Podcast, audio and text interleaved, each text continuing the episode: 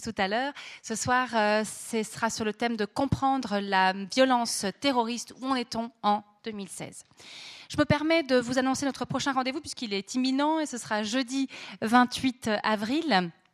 Et alors là, autant ce soir on sera à l'international, autant on sera dans une dimension plus locale, mais néanmoins très très importante, puisqu'il sera question de l'ancien manège de la Chaux de Fonds, ce bâtiment que vous connaissez probablement tous, sauvé de la destruction, euh, qui a une histoire tout à fait particulière. Et on en parlera avec l'historien Marc Pernou et avec Bernard Apotello, qui est à la fois l'ancien responsable du patrimoine bâti pour la ville de Lausanne, mais membre de la coopérative de l'ancien manège. Et on a voulu parler de cet objet euh, architectural un petit peu particulier, sous la lorgnette un peu de l'histoire sociale euh, de ce bâtiment, puisque par certains aspects, on pourrait croire qu'il s'agit peut-être d'un familistère, sorte d'organisation un peu utopiste.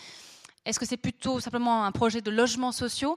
Bref, l'occasion aussi à travers cet objet-là d'éclairer l'histoire sociale de la Chaux-de-Fonds et de la connaître toujours un petit peu mieux, puisqu'on n'a jamais fini d'appendre. Et d'ailleurs, c'est assez drôle parce que la coïncidence des agendas fait que ce soir-là, vous avez à peu près quatre événements euh, liés à l'histoire locale ici à la Chaux-de-Fonds. Il y a l'inauguration de la ferme. Euh, dont je, n'arrive pas à dire le nom. voilà, vous savez tous laquelle, laquelle, il s'agit. Il y a le, vernissage de l'exposition au musée d'histoire. Il y a l'inauguration du Salon Bleu, je crois, à la Chaux-de-Fonds. Enfin, bref, vous pouvez presque tout faire. Hein. Simplement, il faut prévoir le marathon à peu près à partir de 6 heures du soir jusqu'à 22 heures pour terminer ici. Donc voilà, ce sera une soirée placée sous l'enseigne de l'histoire locale à la Chaux-de-Fonds. Et on a fait ça sans même se consulter. Euh, ça montre à quel point nous sommes en harmonie ici à la Chaux-de-Fonds. Voilà pour le prochain événement ici au Club 44. Je vous rappelle l'exposition Manos Humanos Mas Cubanos. Là, pour le coup, on est du côté de Cuba avec les photographies d'Armel à Bruxelles. Voilà pour les activités et actualités Club 44. Je remercie euh, la librairie Payot Libraire d'être là ce soir avec trois des ouvrages euh, d'Alain Chouet. Je remercie évidemment de nouveau, une fois de plus, Alain Chouet d'être là. Euh, il était venu en février 2015 nous parler de la menace islamiste et c'est vrai que ça avait été très passionnant et, beaucoup de gens m'ont demandé de le faire revenir. Alors on avait un pacte avec Alain Chouet, c'est qu'il n'y ait pas la neige. Vous imaginez ma consternation à entendre les prévisions météo, c'est pas possible. Et lui-même s'est déclaré maudit. Donc voilà, il a un lien avec la neige ici à la chaux de fond. Bref, mettre un petit peu de légèreté dans ces thèmes un petit peu graves, parce qu'évidemment, non seulement il y a le grand intérêt du conférencier, mais il y a également l'actualité avec les attentats qu'on connaît qui se sont produits encore à Paris, à Bruxelles, au Liban, et euh, qui font que cette question-là est absolument brûlante et qu'on a besoin, en tant qu'être humain, de mettre des mots, de comprendre ce qui est en train de se passer là, sous nos yeux. Alors évidemment, je vous l'ai dit, vous le savez, c'est un intervenant tout à fait exceptionnel dont j'aimerais rappeler quelques jalons dans le parcours, pas tout parce que c'est énorme, mais vous rappelez qu'il a un parcours universitaire et, des distinctions euh, auprès de l'école des langues orientales en, arabe et une licence en droit. Euh, ce qui fait que, je dirais, c'est le début même de sa carrière et ça a été le point de départ et c'est cette connaissance aussi euh, des cultures orientales qui en a fait certainement le, le, fin limier qu'il est. ensuite, il a accompli un diplôme d'études supérieures en sciences politiques et euh, ensuite a commencé sa carrière euh, au sein du ministère de la Défense. C'était en, en 72, en 72, à l'administration centrale, au service d'évaluation du monde arabe. Puis il a été secrétaire à l'ambassade de France à Beyrouth, deuxième secrétaire à l'ambassade de France à Damas. Euh, puis ensuite retour à l'administration centrale où il a été chef de bureau de coordination des recherches et opérations antiterroristes. C'était dans les années 80. Puis il a été chargé de mission à l'ambassade de France à Rabat dans les années fin des années 80 moitié des années 80, fin des années 80, puis retour à l'administration centrale en tant que directeur du stage de formation des personnels de catégorie A. C'est un peu mystérieux pour nous, mais vous, voilà, vous savez de quoi il s'agit. il a été nommé dans le corps des chefs d'études du ministère de la Défense, conseiller technique euh, monde arabe terrorisme du directeur de la stratégie, conseiller à la mission de la France auprès de l'Office des Nations Unies à Genève euh, entre 92 et 96 Retour à l'administration centrale comme conseiller technique islam-terrorisme du directeur du renseignement, conseiller détaché à l'ambassade de France à Bruxelles, à l'administration centrale, chef du service de renseignement de sécurité de 2000 à 2002. Il a reçu bien sûr de nombreuses euh, distinctions. Officier de la Légion d'honneur, officier de l'Ordre national du mérite, croix de la valeur militaire, croix du combattant, chevalier des palmes académiques, médaille de la reconnaissance nationale, médaille d'outre-mer pour le Liban élément de carrière sous les drapeaux. Il me sabote ma présentation. Il a été membre de nombreuses euh, institutions, associations en tant qu'expert technique, scientifique de très nombreuses publications. J'en ai presque les, yeux qui se croisaient cet après-midi à, préparer cette présentation, mais je rappellerai au cœur des services spéciaux, ça faisait l'objet de la précédente conférence, Menace islamiste, fausse piste et vrai danger. La sagesse de l'espion, qui est un ouvrage tout à fait euh, très très très intéressant. De très nombreux articles et conférences. Euh, regardez la terreur en face, les fondements religieux de la dynastie des Séouds, monde arabe, déstabilisation durable, menace permanente, et sur de très nombreux thèmes comme les frères musulmans, les services spéciaux, le djihad, les printemps arabes, l'islamisme, le terrorisme. Bref, mesdames et messieurs, un immense spécialiste de la question. Et je me réjouis beaucoup de l'entendre et je suis ravie de le, réaccueillir ici au Club 44. Très bonne soirée à tous.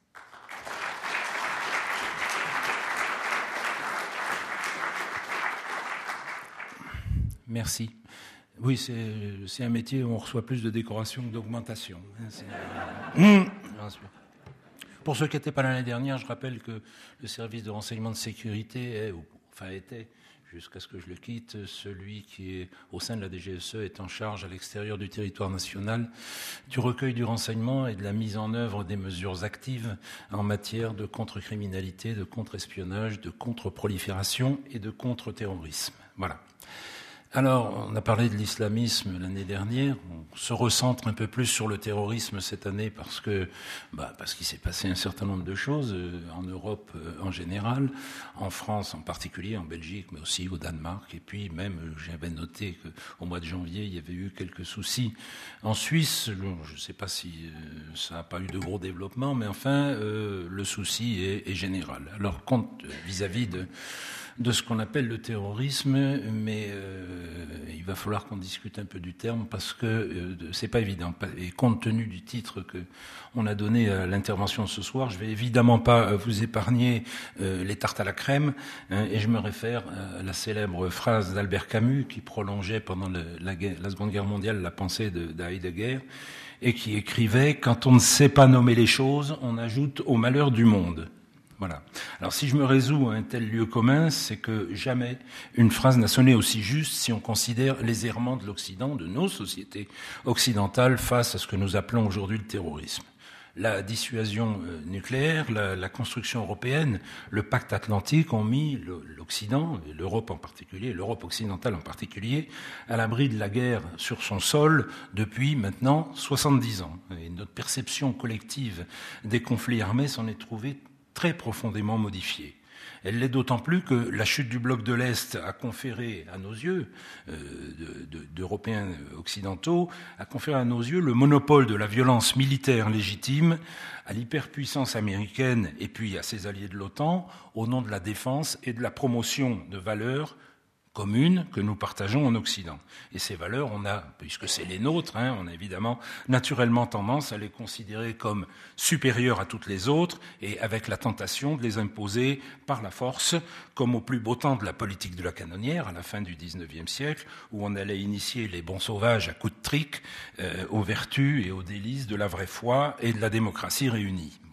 Alors en conséquence de ça, toute initiative armée, la menace d'y recourir ou même la simple évocation d'une initiative armée, dès lors qu'elle ne s'inscrit pas dans le cadre du monopole dont on a parlé, c'est décrit par nos médias, c'est ressenti par nos opinions publiques comme illégitime, comme barbare, comme assimilable au terrorisme et produite par, entre guillemets, un axe du mal, hein, formule que j'emprunte à un certain président américain. Et c'est une forme de ressenti qui est tout à fait corroborée par le fait que toute entreprise violente, toute entreprise armée qui entre en confrontation avec notre puissance militaire et technologique, celle de l'Occident, celle des États-Unis, celle de leurs alliés, se trouve mécaniquement contrainte à mettre en œuvre des stratégies du faible au fort, puisqu'ils sont plus faibles que nous, hein, dont évidemment la sauvagerie médiatisée, les violences disproportionnées sont les éléments de base. En effet, le terrorisme, c'est une arme de guerre rappelons-le. Alors, ça vise à terroriser, c'est pas une la palissade que je vous livre là. Le but du terrorisme, c'est de sidérer un adversaire beaucoup plus puissant et de l'amener soit à se rendre sans combattre, soit à mettre en œuvre des ripostes inadéquates, disproportionnées, contre-productives, qui ne font qu'aggraver la situation. Alors, dans une démocratie où les décisions ne peuvent qu'être le fruit d'un certain consensus, il est donc vital que la réaction des responsables politiques des médias, des relais d'opinion ne fassent pas le jeu des terroristes en amplifiant les phénomènes de sidération et de peur dont l'étalage est complaisant et rarement désintéressé quand même euh, de l'horreur, mais qui contribue au contraire à un nécessaire réflexe collectif de dignité, de solidarité et de vigilance. Je vois qu'hier, une chaîne de télévision française a diffusé la vidéo d'un des terroristes du 13 novembre qui se fait exploser à une terrasse de café. Hein, alors, il y a de la barbaque qui vole partout. Euh, je ne vois pas ce que ça apporte à l'information et je, vois en revanche que ce, type de, de démonstration, de, spectacle, ne fait que bénéficier à euh, la propagande que veulent faire les terroristes. Faire de la surenchère à la dévastation, traiter le phénomène sur le mode passionnel ou compassionnel, c'est faire le jeu des terroristes. La France contemporaine, elle a connu trois grandes vagues de terrorisme. On en est la quatrième, mais on en a connu trois avant. La première dans les années 70, qui s'articulait autour de groupuscules gauchistes d'Europe, du Proche-Orient, d'Amérique du Sud, dans le sillage de la conférence tricontinentale. Elle était liée évidemment aux manœuvres de diversion inhérentes à la guerre froide et largement entretenues par les services de l'Union soviétique et d'un certain nombre de pays satellites. La seconde vague de terrorisme qu'on a connue était le produit direct de terrorisme d'État mis en œuvre par un certain nombre de pays, par les services spéciaux en particulier de l'Iran, de la Libye et de la Syrie, qui avaient fait de la violence terroriste une arme tout à fait ordinaire de leurs relations internationales avant d'y renoncer progressivement les uns et les autres parce qu'ils en avaient tiré à peu près tous les bénéfices. Et puis on a connu, nous, une troisième vague spécifiquement française de terrorisme dans les années 90 qui était étroitement corrélée aux vicissitudes de la vie publique en Algérie et aux prétentions, en particulier françaises, de discerner euh, ce qui se passait dans une guerre civile, de discerner qui tue qui et qui fait quoi. Après qu'on ait quand même à Paris consenti assez lâchement euh, en 92 au coup d'État des généraux algériens qui interrompaient un processus électoral qui amenait les islamistes au pouvoir. Parce que nous, on veut bien la démocratie, mais à condition que ça donne les résultats que nous voulons. Et pendant que la France, on l'a vu aussi à Gaza, hein, on a exigé des Palestiniens qui fassent des élections démocratiques, et puis on s'est scandalisé parce que c'est le Hamas qui sortait des urnes. Bien. Mais pendant que la France se débattait, donc dans les années 90, avec une contradiction qui lui était propre par rapport à l'Algérie, il se développait à l'échelon mondial une nouvelle vague de violence politique qui était liée là aussi, aux errements de la politique occidentale de containment de l'Union soviétique d'abord, puis de l'Iran, par la formation et l'utilisation permanente de mercenaires fondamentalistes djihadistes, transformés au fil des ans en grandes compagnies autonomes qui poursuivaient, comme Al-Qaïda, ou comme aujourd'hui l'État islamique, Boko Haram et bien d'autres, qui poursuivaient leurs propres objectifs d'enrichissement, de prestige, de pouvoir et de contrôle territorial. Alors, nous n'avons jamais tiré les leçons de ces différents épisodes, de leurs causes, des motivations de leurs auteurs, de leurs moyens, de leurs méthodes. Nos gouvernements successifs continuent de considérer tout acte terroriste comme une affreuse divine surprise et tous les épisodes terroristes, vous le noterez dans la presse, en particulier dans la presse française, se terminent de la même façon selon les politiques et les médias. Un, les auteurs de l'action violente étaient parfaitement connus de nos services. C'est donc évidemment une faillite de nos services de justice, de police et d'enseignement, mais vous inquiétez pas, nous prenons immédiatement toutes les mesures nécessaires et ça ne se reproduira plus jamais, promis, juré. Mais dans cette démarche, euh, personne ne s'interroge sur la réalité du phénomène, sur sa signification, parce que ce que m'a enseigné euh, presque 40 ans d'antiterrorisme, c'est qu'un poseur de bombes, c'est d'abord un poseur de questions. Alors avant de comprendre la terreur, il faut comprendre le terroriste. Et là, on retrouve aussi un problème de verbalisation. C'est ainsi que l'étiquette terroriste est appliquée dans nos sociétés indistinctement aux mouvements subversifs violents qui se réclament d'Al-Qaïda ou de l'État islamique, aux irrédentistes touaregs euh, au Mali, aux irrédentistes corses en France ou russes en Ukraine. Pendant longtemps, ça a été appliqué par les États-Unis au régime cubain. C'est appliqué aux groupes combattants salafistes un peu partout dans le monde, aux militants du Hamas à Gaza et du Hezbollah au Liban.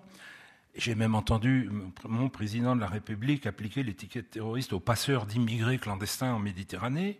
On l'applique aussi aux tueurs isolés en Occident, mais attention, seulement s'ils sont musulmans. Hein.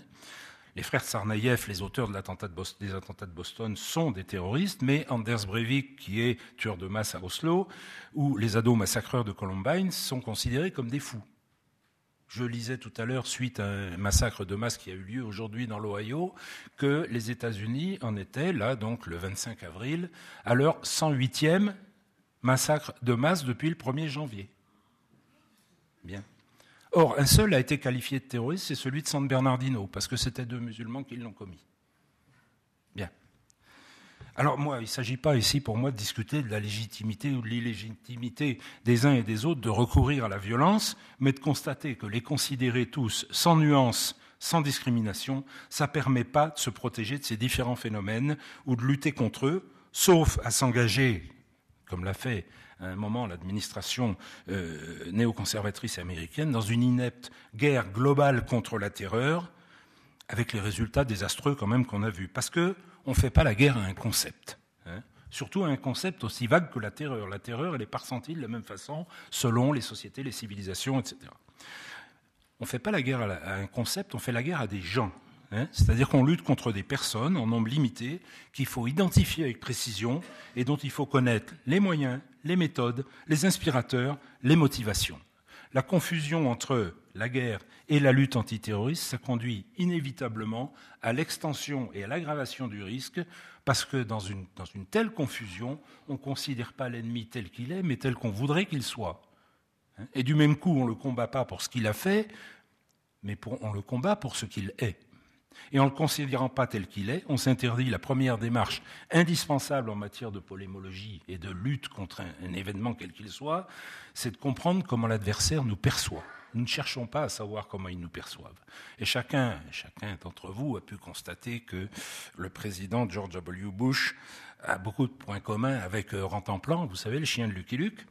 Et si, si, et parce que parmi ces, points communs, il a une réelle capacité à avoir de temps en temps des éclairs de lucidité flagrante. C'est ainsi qu'au lendemain du 11 septembre, le 12 septembre, je m'en souviens, je, je bossais encore, il s'est écrié au cours d'une réunion publique Mais pourquoi nous haïssent-ils tant? Si, c'était la, bonne question à laquelle il aurait mieux fait de répondre. Parce que sa question, en revanche, elle a été balayée d'un revers de main par toute la technostructure américaine au profit d'une autre. C'est comment ont-ils fait? Bon, c'est une question qui est, sans intérêt et qui est finalement assez perverse, parce que comme il y a peu de chances que l'acte soit réédité de la même façon, hein, on est euh, évidemment euh, obligé euh, d'étudier, d'envisager tous les scénarios, toutes les formes d'attaque possibles, jusqu'au plus improbable, quitte à considérer des attentats ratés comme des attentats réussis, comme on l'a fait bien souvent, ce qui fait que vous ne pouvez plus voyager avec une bouteille d'eau, il faut poser vos godasses euh, avant de prendre l'avion, et donc à multiplier à l'infini les mesures de précaution, les mesures de contrainte, les mesures de surveillance à l'égard de la planète entière, parce que comme on ne veut pas stigmatiser telle ou telle euh, partie de la population, eh ben on va considérer la mamie de 90 ans avec son déambulateur ou le gamin de 3 ans comme euh, n'importe qui, et on va lui faire subir à peu près les mêmes contraintes et, les, mêmes mesures de précaution. Et c'est ainsi qu'en créant le vide juridique qui est lié à l'improbable statut d'ennemi combattant, c'est un statut euh, tout à fait improbable puisqu'il satisfait ni aux lois de la guerre ni à celles du maintien de la paix civile, les États-Unis ont renié leurs propres valeurs et multiplié à Guantanamo, à Abu Ghraib, dans les prisons secrètes sur leur territoire et sur ceux de leurs alliés, des situations tout à fait inextricables, des atteintes aux droits les plus élémentaires qu'ils prétendent eux-mêmes défendre, en suscitant partout la haine, le rejet et un désir de vengeance qui est évidemment exploité par les pires idéologues de ce qu'on appelle le conflit des civilisations. En 2002, le renversement du régime taliban par des moyens militaires était à la fois légitime et justifié, puisque le régime de Kaboul, c'était un pouvoir d'État qui, qui accordait asile, qui accordait soutien à une organisation terroriste qui avait durement frappé les États-Unis. Cela dit, une fois obtenu l'anéantissement du noyau opérationnel d'Al-Qaïda et l'éviction des talibans, il aurait été assez sage et assez avisé d'en rester là quitte à revenir autant de fois qu'il fallait pour éviter toute, toute rechute de collusion entre le pouvoir local et le terrorisme international, je rappelle quand même que dans les, dans les rangs du terrorisme international, on n'a jamais vu un seul Afghan. Hein. Euh, l'occupation militaire pendant dix ans de l'Afghanistan a été vécue comme une intrusion étrangère tout à fait illégitime par tout un peuple dont on sait depuis le milieu du XIXe siècle qu'il est assez jaloux de son indépendance et qu'il est quand même assez difficile d'aller l'extirper de ses vallées. Et cette occupation militaire n'a aucunement contribué à juguler le terrorisme international qui allait s'exercer ailleurs. Ça n'a pas non plus contribué à instaurer un régime politique efficace et respectable dans ce pays où on pressent déjà, on le voit, hein, le, distingue le retour politique des fondamentalistes sur les ruines du régime tout de même un peu fantoche qui avait été adoubé par l'OTAN. Alors je ne reviens pas non plus sur le cas de la Seconde Guerre d'Irak qui a été caricaturalement déclenché sur la base d'un certain nombre de mensonges concernant des armes de destruction massive et sur le, sur, le truc le plus stupide que j'ai entendu dans ma carrière, qui était la collusion entre le régime de Saddam Hussein et les terroristes islamistes. Ça, ça tenait, ça ne tenait pas 30 secondes euh, au raisonnement, mais euh, on voit bien que les conséquences aujourd'hui de la guerre, euh, de la seconde guerre d'Irak nous invitent quand même à réfléchir sur les différences fondamentales qui peuvent exister entre les affrontements armés et la défense contre la criminalité terroriste. Al-Qaïda, rappelons-le, c'est scorie dégénérée du, du, bureau des services de Peshawar, c'était un mouvement terroriste stricto sensu. Hein. C'était la scorie dégénérée, on l'a dit, de la guérilla qui avait opposé les moudjahidines islamistes internationaux soutenus par l'Occident et ses alliés locaux, en particulier l'Arabie et le Pakistan, contre les occupants soviétiques en Afghanistan, avant qu'on les abandonne, euh, que tout le monde les abandonne après la chute du bloc de l'Est. Le mouvement de, Ben Laden, c'était donc un groupe restreint qui avait une stratégie globale, déterritorialisée, d'opposition à l'Amérique et à ses alliés, mais qui n'avait pas de tactique définie. Hein. Elle mettait en œuvre des non-professionnels de la violence, sacrifiables, rappelle les terroristes du 11 septembre, c'était des non-professionnels de la violence, non munis d'armes par nature, ils ne sont pas montés avec des kalachnikovs dans les avions, hein, qui ont été que Al-Qaïda introduisait au sein des sociétés adverses en vue d'y commettre des attentats aveugles comme il pouvait, où il pouvait, quand il pouvait, pourvu que la violence soit spectaculaire, médiatisée et qu'elle porte la signature et le message de la mouvance. Et à ce sujet, je voudrais ajouter euh, sur la façon dont Al-Qaïda procédait, parce que en tant que professionnel, j'ai été toujours surpris par la façon dont euh, les politiques, nos politiques et nos médias se lamentent à chaque acte terroriste en disant ah mais ils s'en prennent à des innocents. Ben oui, oui, Qu'est-ce qu'on dirait s'ils s'en prenaient à des coupables C'est l'innocence des victimes qui fonde l'acte terroriste, qui fait qu'un acte de violence est terroriste, c'est l'innocence des victimes. Alors il n'y a pas lieu de, gloser pendant, pendant des heures et des mois sur le fait que les victimes sont innocentes. Oui, elles sont innocentes, sinon on ne serait pas dans une phase terroriste, on serait dans une phase de guerre. C'est d'ailleurs par le même raisonnement qu'un certain nombre de terroristes disent nous, on n'est pas des terroristes. Et je me rappelle du raisonnement d'un certain nombre de penseurs palestiniens dans les années 70, qu'on qualifiait de terroristes parce qu'ils commettaient des actes terroristes en Israël, et euh, ils s'appuyaient sur le syllogisme suivant un terroriste, c'est quelqu'un qui s'en prend à des innocents. Or, tout Israélien est coupable de notre malheur, donc nous ne sommes pas des terroristes, puisque nous nous en prenons à des coupables. Contrairement à Al-Qaïda, l'État islamique, c'est au contraire, jusqu'à maintenant, c'est en train de changer, on va voir pourquoi, l'État islamique, c'est au contraire une véritable armée de professionnels de la violence, avec un chef, une mission, des moyens, des casernes, des matériels lourds, des uniformes ou des signes de reconnaissance, un agenda et des objectifs précis dans un espace territorial limité dont ils entendent bien s'approprier le contrôle territorial pour s'y installer durablement et en exploiter les ressources, comme on les a vu le faire depuis euh, trois ou quatre ans. Et de fait, la seule véritable filiation d'Al-Qaïda euh, actuellement se retrouve dans quelques groupes restreints au sud Yémen et en Syrie, qui disposent tout de même de possibilités opérationnelles limitées, même si elles sont un peu euh, actuellement stimulées par euh, l'offensive saoudienne contre la rébellion zaïdite au Yémen, euh, le gouvernement à majorité chiite en Irak ou le pouvoir alaouite à Damas. Mais ailleurs, Boko Haram, les Shebabs somaliens, les talibans afghans et pakistanais, ACMI ou le Mujao au Sahel, fonctionnent très exactement sur le même modèle territorial que l'État islamique au Levant.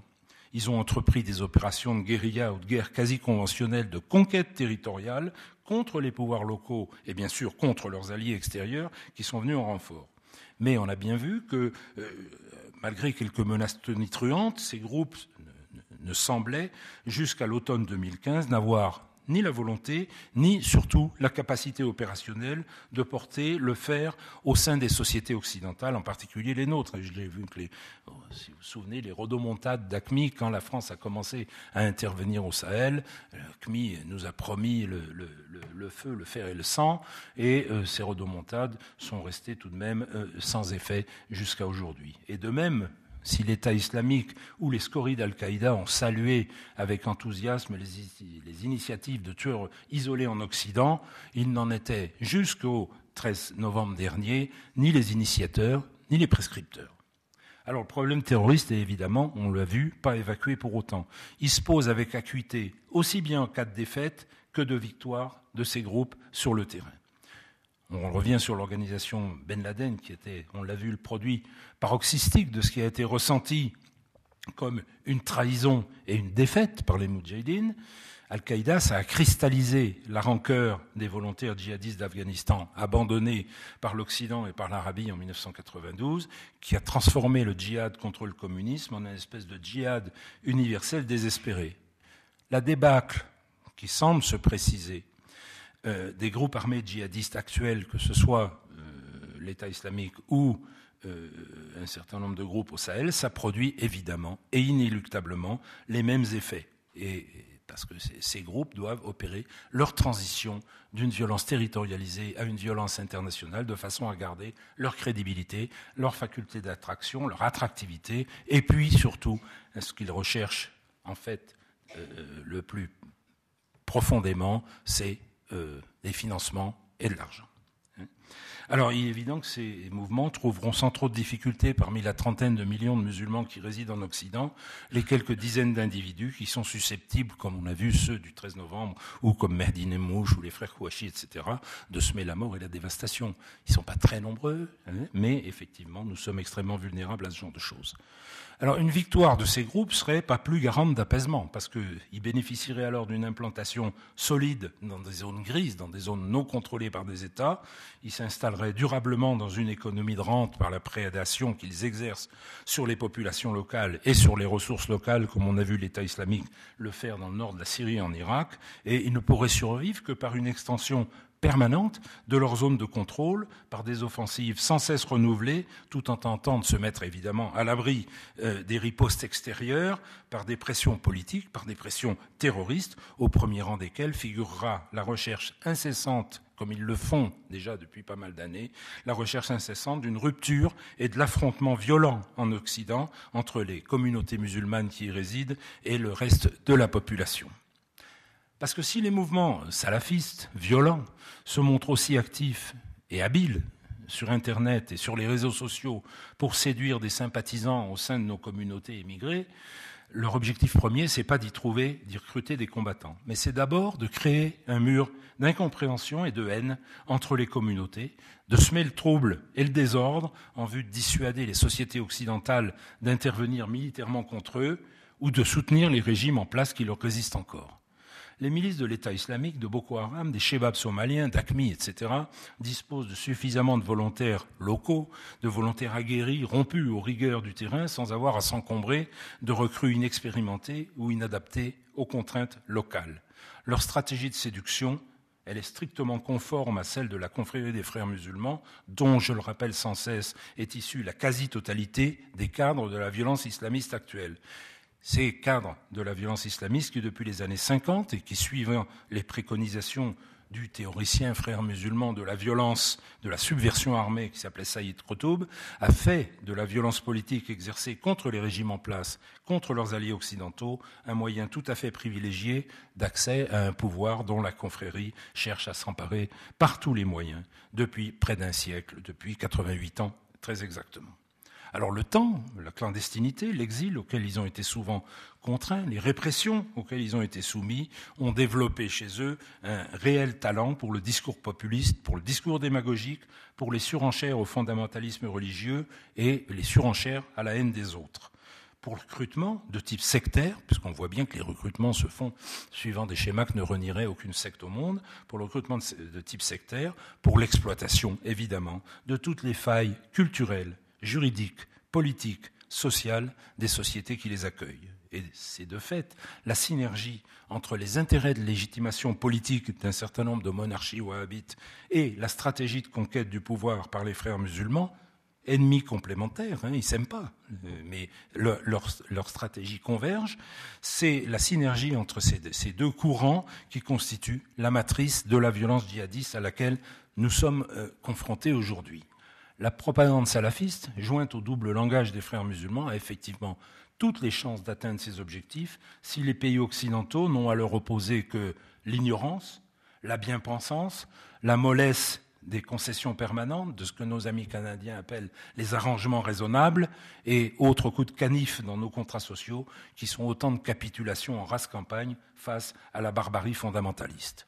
Alors il existe évidemment sans doute en Occident quelques centaines de jeunes gens qualifiés en anglais, en bon français, de borderline, hein, en perte de repères familiaux, de repères culturels, de repères sociaux, qui sont prêts à passer à la violence aveugle au hasard d'une situation tendue, de rencontres malheureuses dans leur vie personnelle ou sur les réseaux sociaux, de fascination face aux flamboyances du djihadisme sur Internet. C'est un type de dérive qui a été illustré donc récemment en France, en Belgique, au Canada, aux États-Unis, au Danemark ou ailleurs.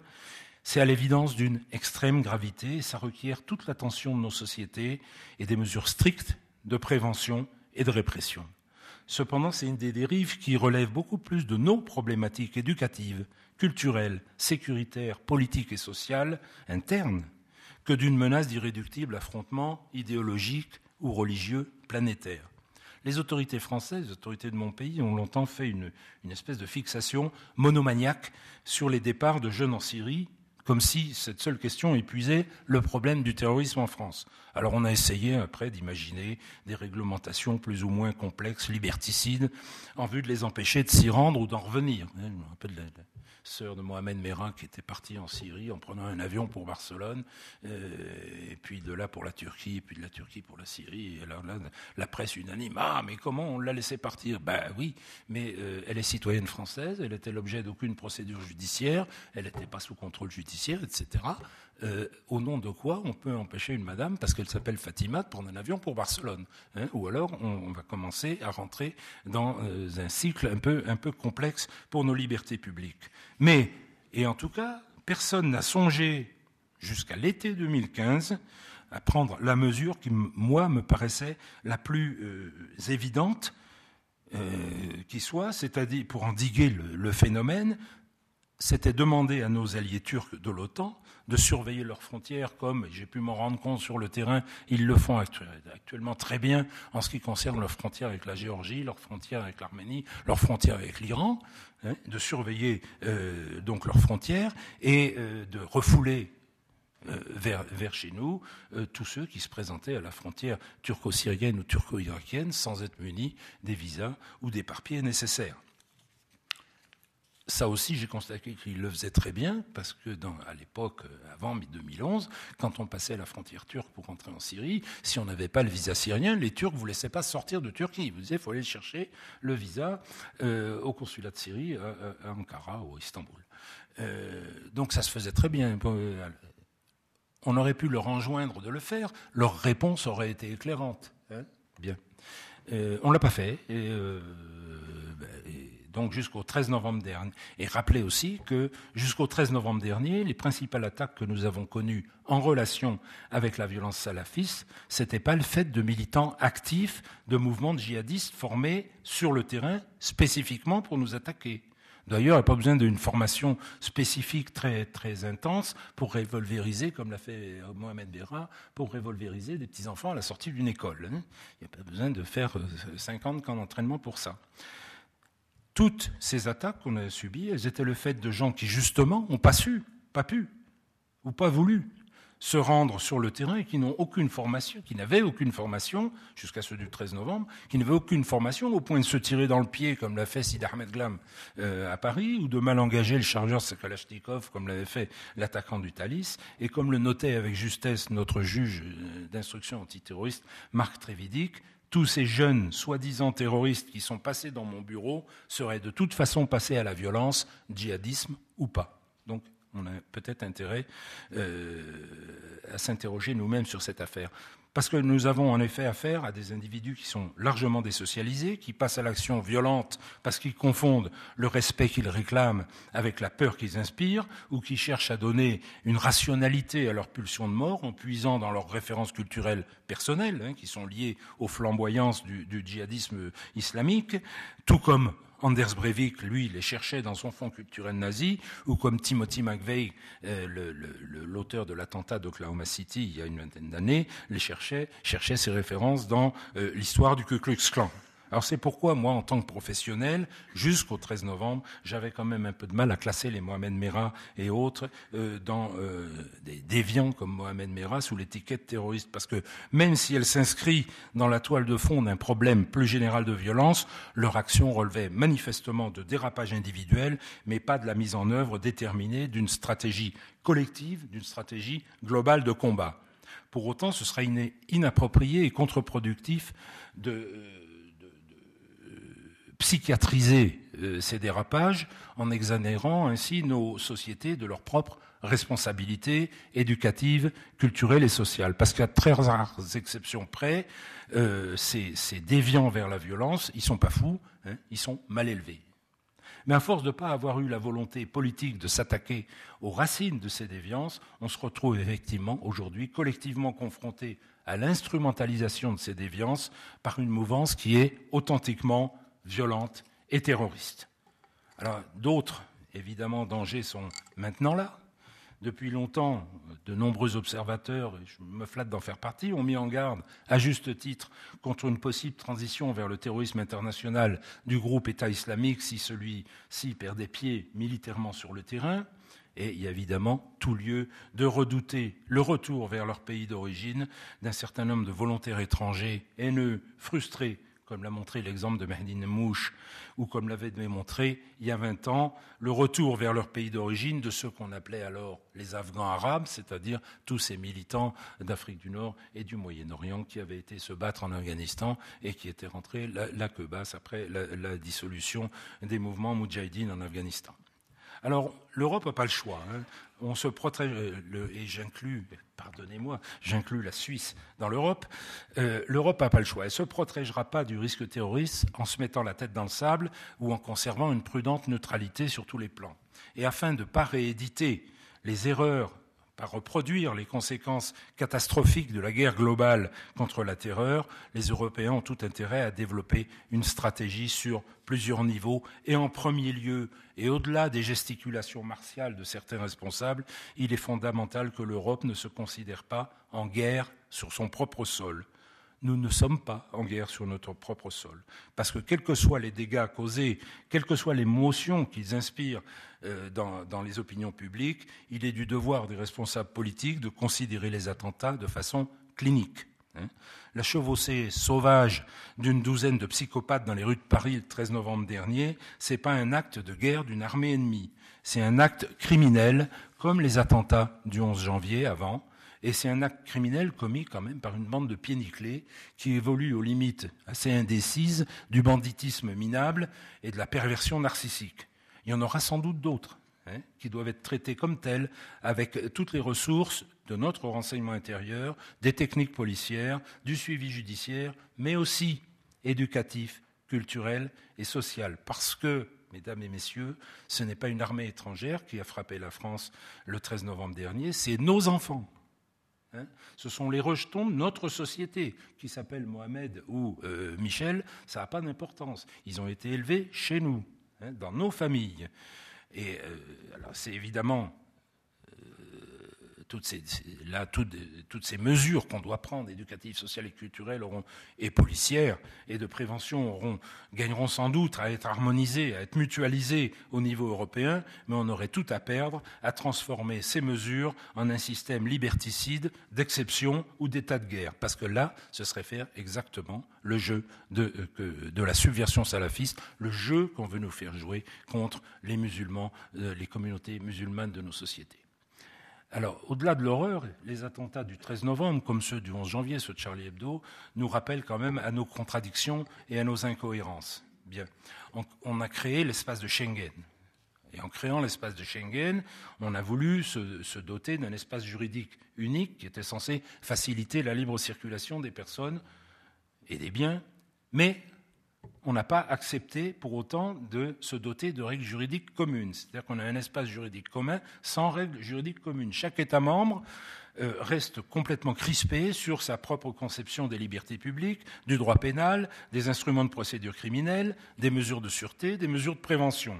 Et alors évidemment, dans un tel contexte collectif, mais non collectivisé, il va de soi que le niveau de sécurité de l'ensemble, bah, il s'aligne mécaniquement sur le niveau du plus faible, sur le niveau du moins motivé.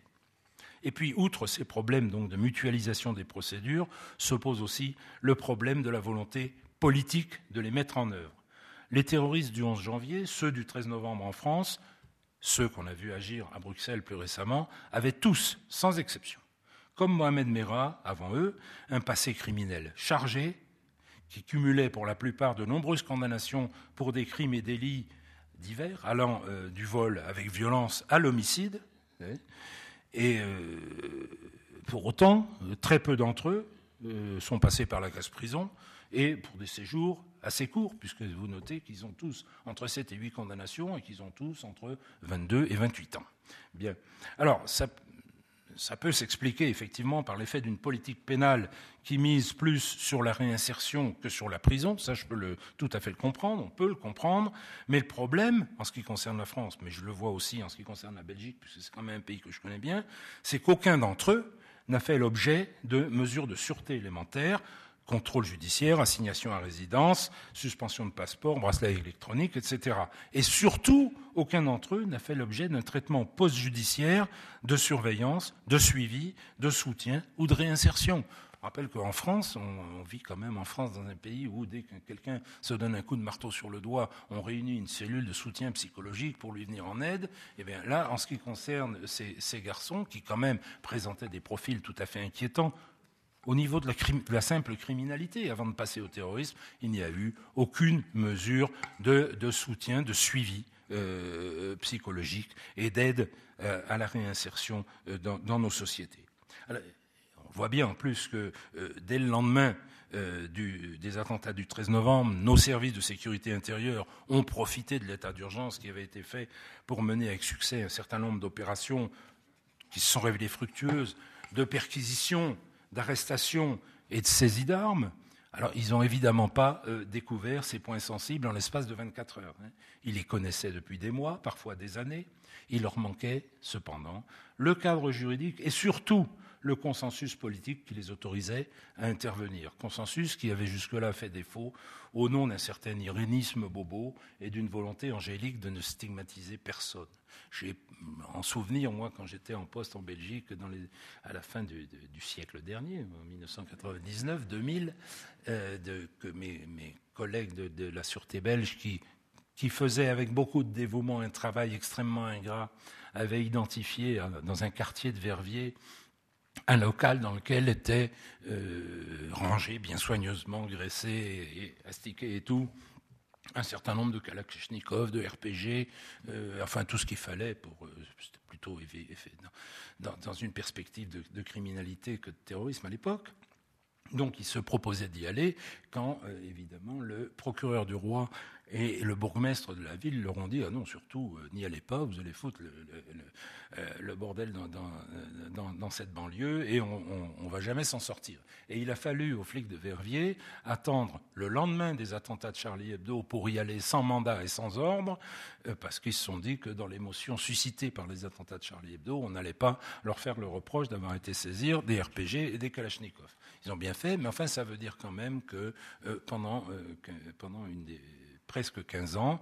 On savait très bien qu'il y avait des, choses problématiques dans un certain nombre de quartiers, notamment celui de Molenbeek que, je connais bien parce que j'y vais pratiquement tous les ans euh, faire une conférence au cercle de la morale laïque de cette euh, aimable banlieue de Bruxelles et où on sait très bien que pendant 25 ans, le bourgmestre de la ville, le vrai pouvoir en, le vrai pouvoir en Belgique étant chez les bourgmestres parce que dans un pays encore plus compliqué politiquement que la Suisse, où il y a euh, six parlements et cinq gouvernements. Évidemment, le pouvoir s'exerce essentiellement au niveau local par le biais des bourgmestres.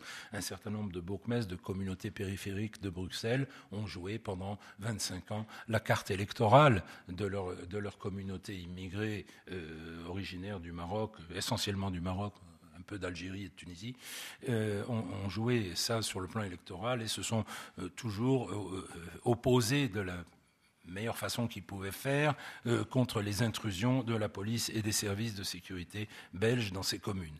Alors on en a vu le résultat ces derniers temps. En revanche, si nous ne sommes pas en guerre sur nos terrains, si nous avons besoin de mettre en œuvre sur, sur notre propre terrain toutes les facultés de notre renseignement intérieur et aussi de notre savoir-vivre et savoir-être ensemble. En revanche, il est clair que nous sommes en guerre sur le terrain, au Moyen-Orient, en Afrique, au Sahel, contre des forces militaires, contre des grandes compagnies djihadistes qui servent là de base arrière ou de centre de formation ou de centre de recrutement pour les criminels terroristes. Et il est donc notre devoir il est de l'intérêt de l'Europe d'engager collectivement ses forces armées, pas seulement celles d'un ou deux de ses États membres, parce que sinon, un, de ces jours, il faudra faire les comptes, hein, d'engager donc collectivement ses forces armées, ses services de renseignement extérieur contre les armées salafistes, aux côtés des États-Unis, bien sûr, et de la Russie, parce qu'elle en fait maintenant partie, mais surtout, surtout, aux côtés des gouvernements légaux des pays musulmans, fussent-ils peu démocratiques ou jugés peu vertueux, afin qu'ils rétablissent des autorités d'État sur leur territoire, qui rétablissent leur pouvoir régalien sur leur territoire. Je sais que certains de ces gouvernements euh, sont assez peu fréquentables, voire carrément exécrables. C'est vrai, bien, on en a parlé l'année dernière. Mais il y a des priorités. On fera le tri après. Et de préférence, si on pouvait, dans le cadre institutionnel des Nations Unies. La grandeur des politiques, c'est de faire des choix difficiles. Pour les choix faciles, les peuples ont besoin de personne. Voilà. Hein.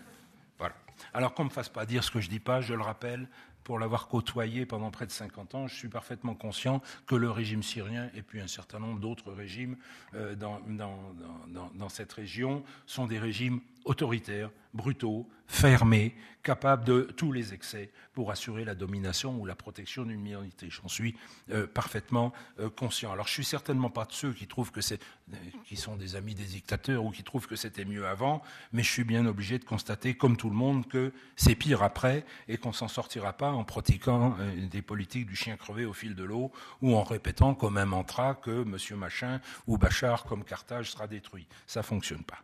Enfin, l'Europe doit prendre conscience, et ça c'est sans doute le plus important, qu'en s'attaquant à juste titre aux criminels qui frappent sur son sol et aux bandes armées djihadistes qui dévastent des zones entières du monde musulman, nous ne faisons que nous attaquer aux effets du salafisme politique et pas à ses causes. Hein, en termes l'Occident en général, l'Europe en particulier, ne peut pas s'obstiner à ignorer l'existence des instigateurs, des soutiens politiques, des soutiens idéologiques, des soutiens financiers qui alimentent et qui utilisent depuis 30 ans la violence salafiste. Alors il est donc de notre intérêt de nous opposer politiquement et diplomatiquement avec vigueur à ces soutiens. Après de longues années d'errement, l'Égypte a donné l'exemple à l'été 2013 en criminalisant le djihadisme et euh, la confrérie des frères musulmans, dont, je le répète, sont issus 90% des idéologues et des militants de la violence.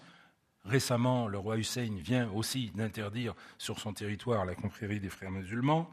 Il sait, je pense, ce qu'il fait. Et on ferait bien de nous en inspirer, au lieu de nous obstiner à voir dans ce groupe subversif, dans ce groupe populiste et dans ce groupe totalitaire, ce groupe d'experts de la dissimulation et du double langage, dans lequel un certain nombre de nos eurocrates et un certain nombre de néoconservateurs américains veulent voir des sortes de chrétiens démocrates à la sauce musulmane qui pourraient opérer une transition euh, vers la démocratie dans le monde arabe et dans le monde musulman. On voit très bien ce que ça donne aujourd'hui en Turquie, ce que ça a donné en Tunisie, ce que ça a donné en Égypte. D'autant que si l'Occident a su se montrer tout à fait intransigeant à l'égard d'un certain nombre de dictateurs arabes au point d'exiger leur tête au bout d'une pique, nous savons aussi nous montrer d'une remarquable souplesse à l'égard de certains pétromonarques de la péninsule arabique qui règnent quand même aux antipodes de la démocratie, de la liberté et du respect des droits de l'homme les plus élémentaires. Alors tout le problème est là, hein, parce que que l'on porte la guerre contre les armées djihadistes au Levant et au Sahel, que l'on développe chez nous un arsenal préventif, intrusif, répressif à l'échelon national ou international contre les exécutants de la violence terroriste, on fait que s'attaquer aux symptômes de la violence salafiste et pas à ses causes. Hein. On fait de la symptomatologie, on ne fait pas de l'étiologie. Et pour faire une comparaison médicale, on met du baume apaisant et des jolis pansements sur des blessures infectées et sur des plaies gangréneuses, mais on ne s'attaque pas aux bactéries, aux streptocoques, aux staphylocoques qui les provoquent. Et, je le répète, les causes, elles sont parfaitement connues de tout, de nos services, de nos diplomates, de nos responsables politiques depuis euh, les années 80, même si au nom du pas d'amalgame, la nouvelle bien-pensance veut imposer l'idée qu'il ne faut pas confondre la régression salafiste avec le djihadisme sous prétexte qu'il existe des salafistes quiétistes. C'est vrai, j'en connais. Hein. Mais j'ai aussi connu un certain nombre de nazis qui n'ont jamais tué personne et qui étaient sincèrement horrifiés par les camps d'extermination. Ça n'empêche que le salafisme, c'est l'héritage pervers, c'est l'héritage mortifère de la pensée du jurisconsulte déviant, hein, condamné par les plus hautes autorités de l'islam, Ibn Taymiyyah, au XIVe siècle, qui était condamné par les plus hautes autorités de l'islam, alors qu'il soit le fait des monarchies wahhabites, de la confrérie des frères musulmans, euh, des revanchards, des hauts bandits du Pakistan, des trafiquants d'Aqmi, le salafisme, ça reste la matrice sectaire, la vision du monde fantasmée qui conduise irrémédiablement à l'exclusion et à la violence.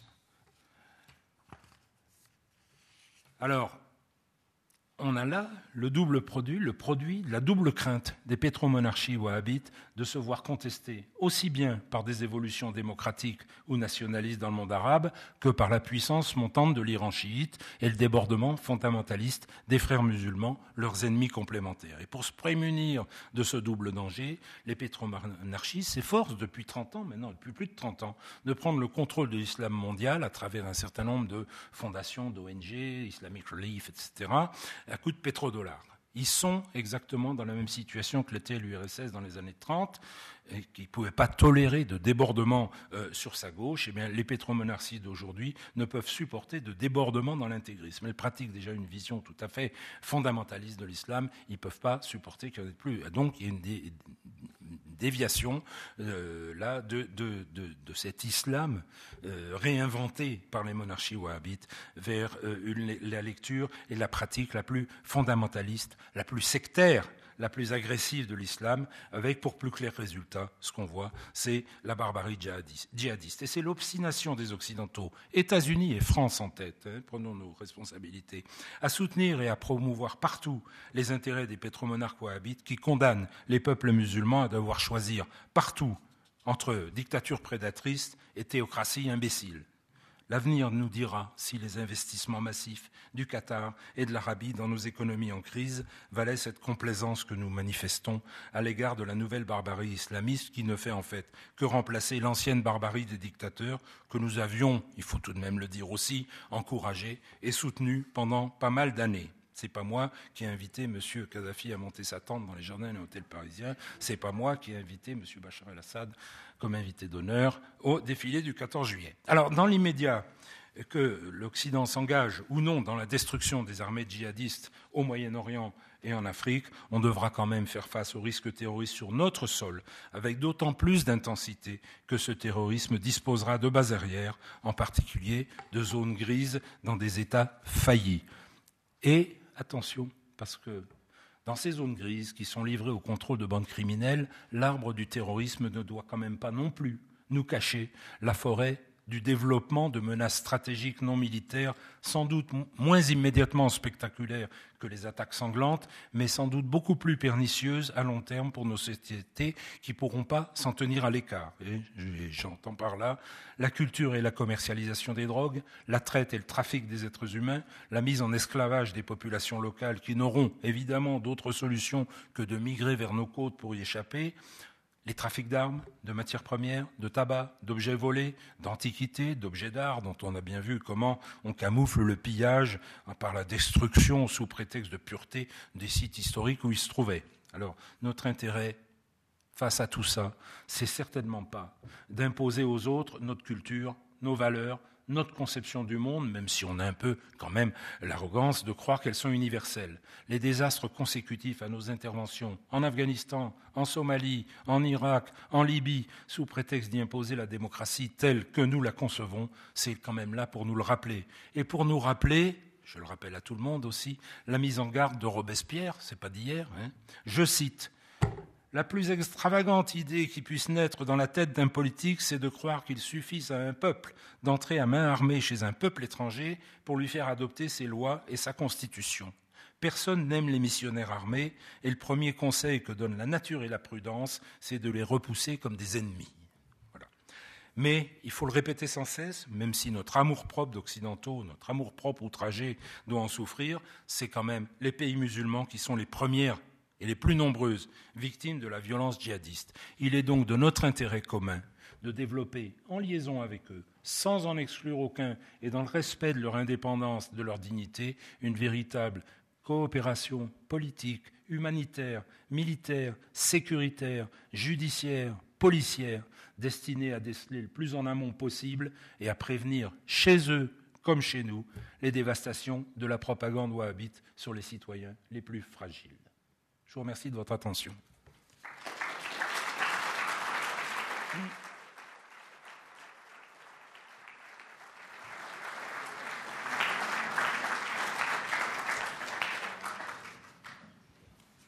Bon.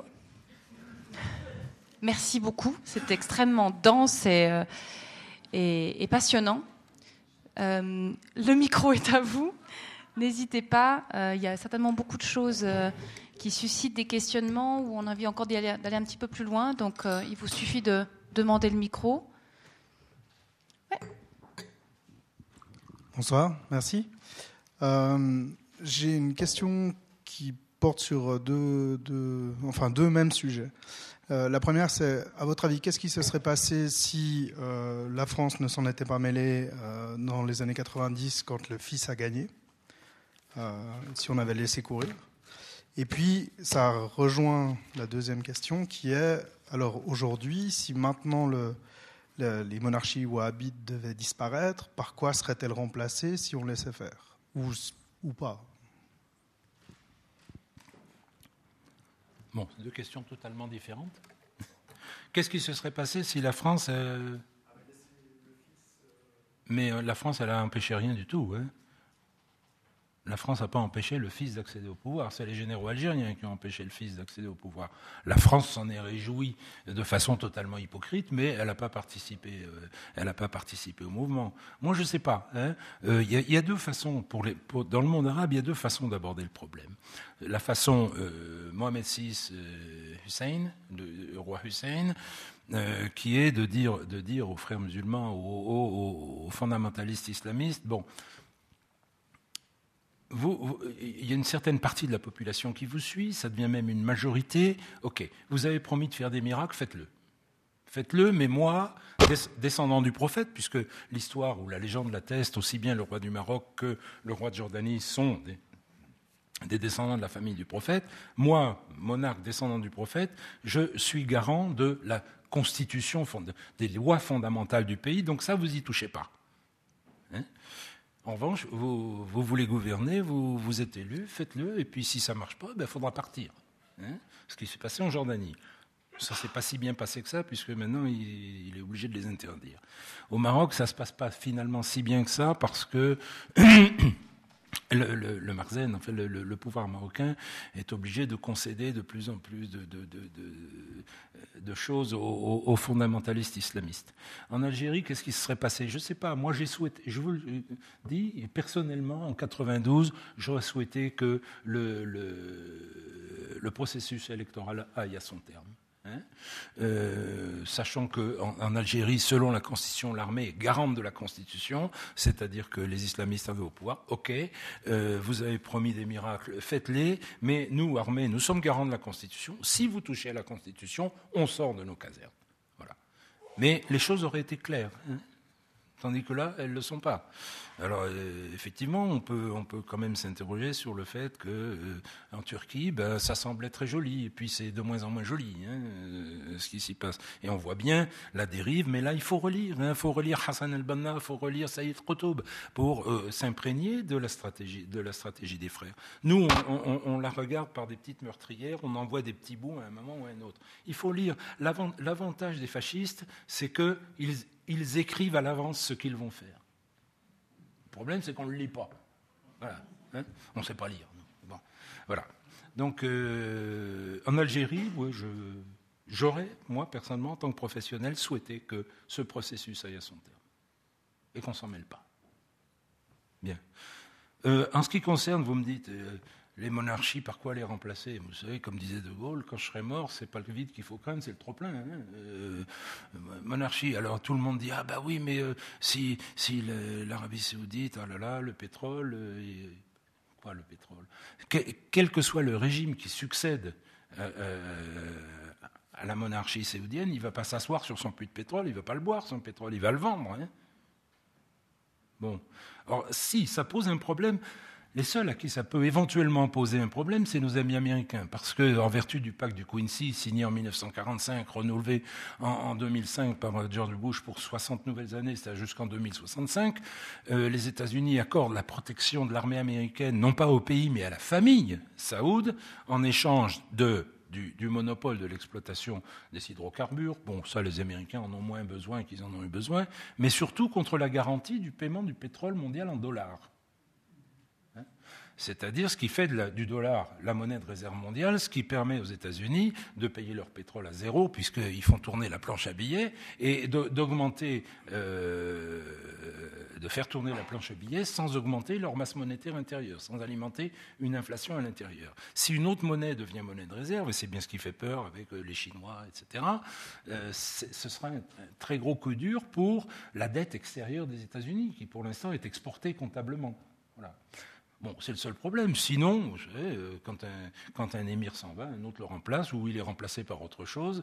Euh, c'est pas, pas, le vide qui est à craindre, c'est pas les vides de pouvoir qui sont à craindre, c'est les trop pleins hein, dans ces régions. Dans ces régions, chez nous pareil. Hein.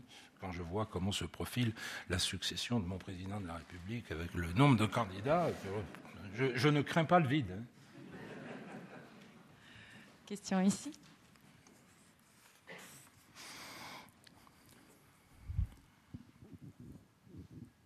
Merci beaucoup pour votre discours. J'ai une petite question qui dépasse peut-être votre compétence, je ne sais pas trop. Disons, euh, vous avez bien cité les banlieues à Paris et puis euh, aussi à Bruxelles, disons en Belgique, qui ont favorisé, euh, disons, un milieu des marginaux désintégrés dans la société à part des euh, mesures de surveillance, euh, sécurité, comment on peut changer ce milieu, réintégrer ces jeunes dans la société? La France a assez de moyens financiers aussi pour le faire. Hein, voilà.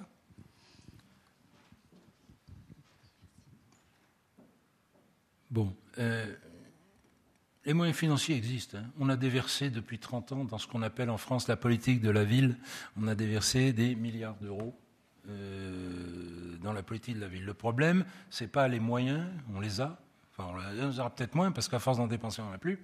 Mais c'est la volonté politique derrière. On, fait quoi avec tout ça hein? S'il s'agit uniquement de faire des stades de foot ou de poser des buts de basket, ça ne va pas aller bien loin. Bon, le, vivre ensemble, ça, euh, comme me disait ma grand-mère, ça s'apprend au bac à sable. Hein. Avant deux ans, après c'est foutu. Euh, bah oui, euh, voilà. Donc on, a là tout, un problème de réinsertion d'un certain nombre de territoires perdus de la République. Hein, on dit les territoires perdus de la République, c'est un certain nombre de communes. Ça existe en France, ça existe en Belgique. Fort heureusement, ça n'existe pas en Suisse, mais méfiez-vous. Euh, on a un certain nombre de territoires où le service public ne rentre plus, la police ne rentre plus, les médecins ne rentrent plus, les infirmières ne vont plus, les, commerçants désertent. Hein, euh, de, donc de, territoires où ne s'exerce plus aucune autorité d'État, qui deviennent des zones grises, comme un certain nombre de zones d'États faillis euh, au, Moyen-Orient ou en Afrique, et où peut se développer n'importe quoi. En général, c'est plutôt de la criminalité ordinaire qui s'y développe que, que du terrorisme, parce que finalement, si on regarde bien de façon extrêmement clinique et, je dirais cynique euh, nos problèmes de criminalité en France, le terrorisme, ça mobilise beaucoup de monde, mais au niveau statistiquement, au niveau de la criminalité, c'est peanuts, ça, c'est rien. 130 morts, c'est rien à côté de la criminalité ordinaire. Excusez-moi de le dire cyniquement, mais c'est comme ça. Euh, voilà.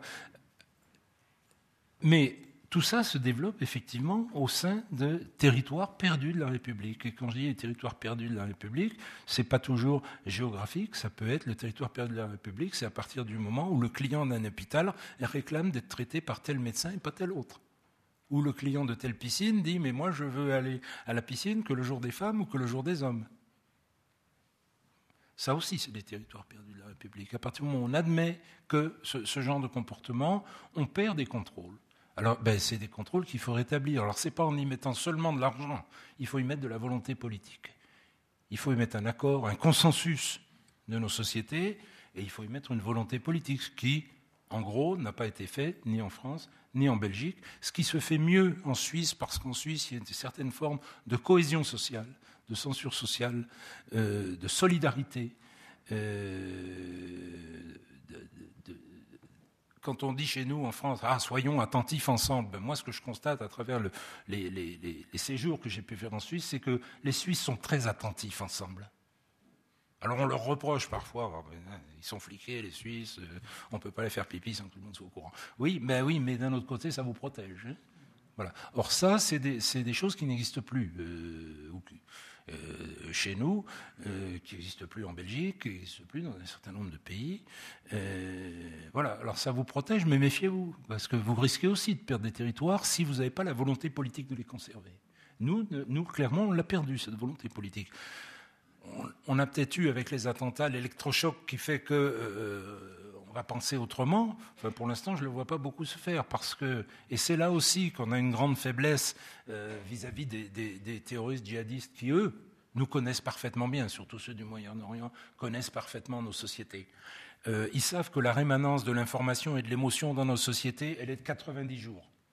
C'est scientifique. Hein, C'est-à-dire que pour, nous terroriser en, Occident, il n'y a pas besoin de nous faire un attentat tous les jours.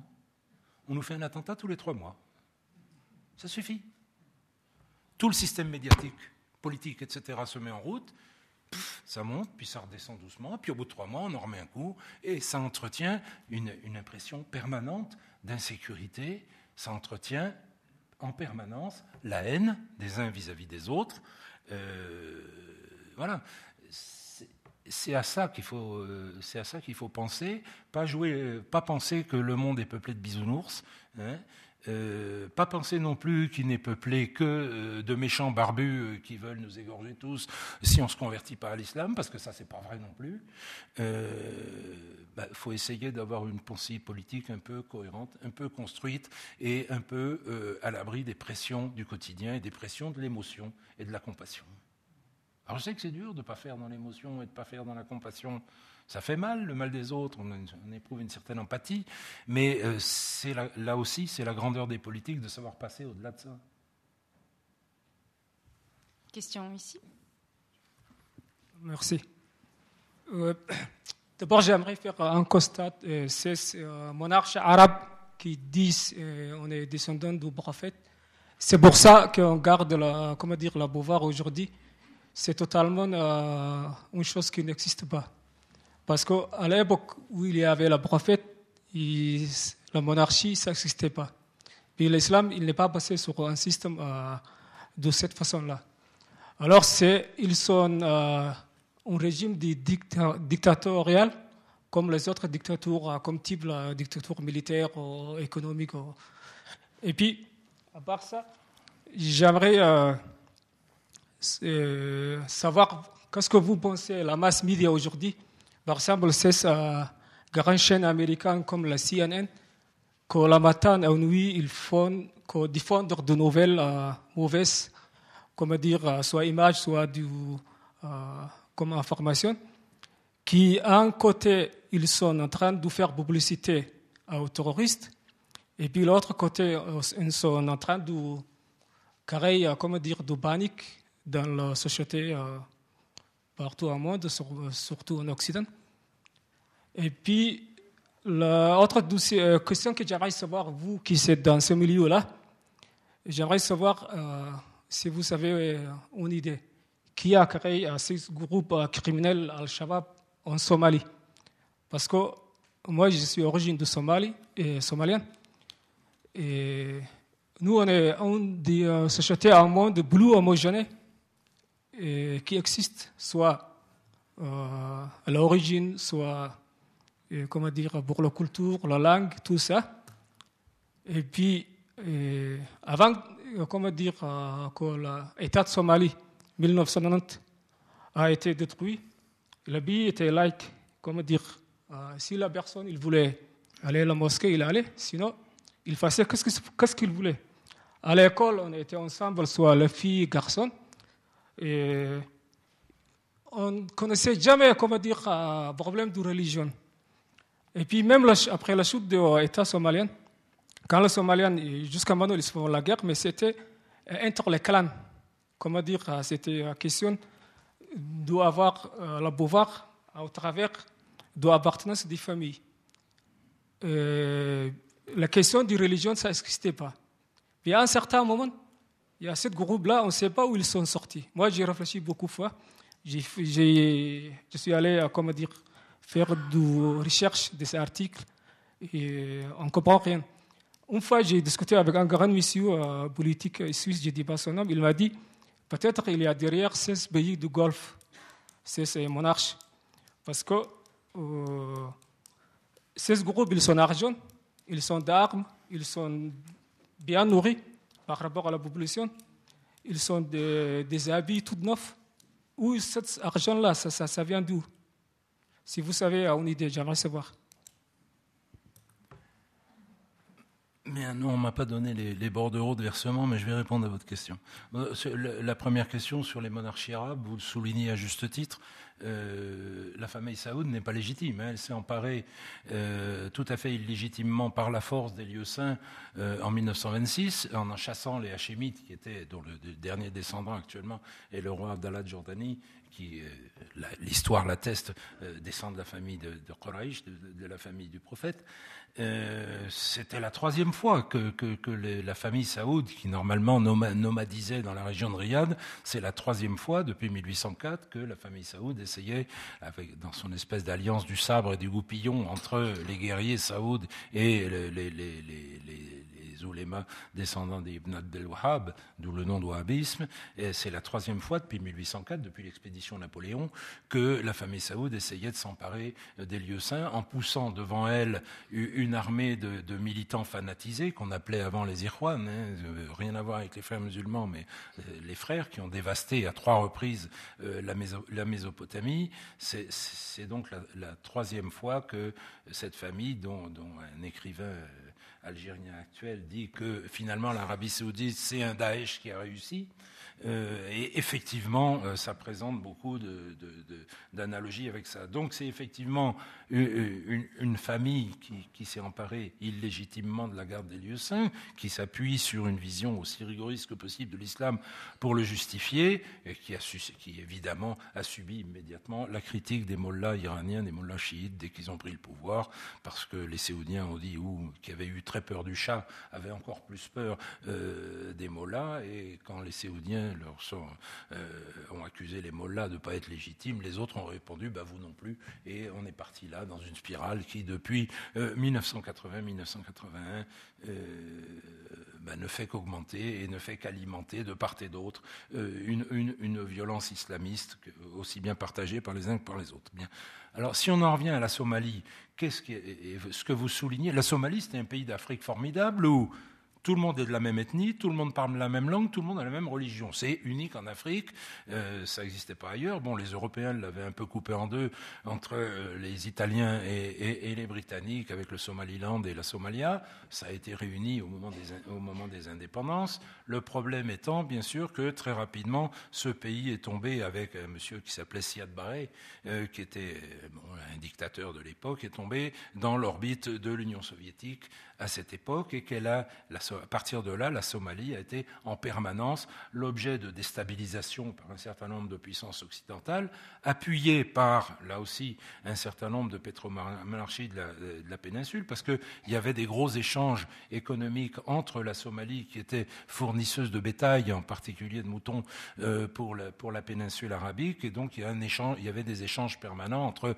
ce qu'on appelle aujourd'hui euh, le Somaliland, le Puntland, le, nord de, la Somalie euh, et, la péninsule arabique. Et que c'est pour lutter contre le, dictateur. Euh, plus ou moins communistifié euh, qui s'appelait Siad Barré, eh bien, il y a eu une, énorme influence des Wahhabites, soutenue ensuite par Tourabi au Soudan, les frères du Soudan qui ont beaucoup alimenté la subversion en Somalie, alimenté aussi déstabilisation de la Somalie orchestrée aussi par euh, l'Éthiopie parce qu'il y avait des luttes permanentes autour du désert de l'Ogaden entre, l'Éthiopie euh, et la Somalie. Tout ça a contribué à ce qu'on a appelé, euh, à partir des années 90, la constitution de ce qu'on a appelé les tribunaux islamiques, c'est-à-dire un encadrement de la société par des, islamistes somaliens, mais de, complètement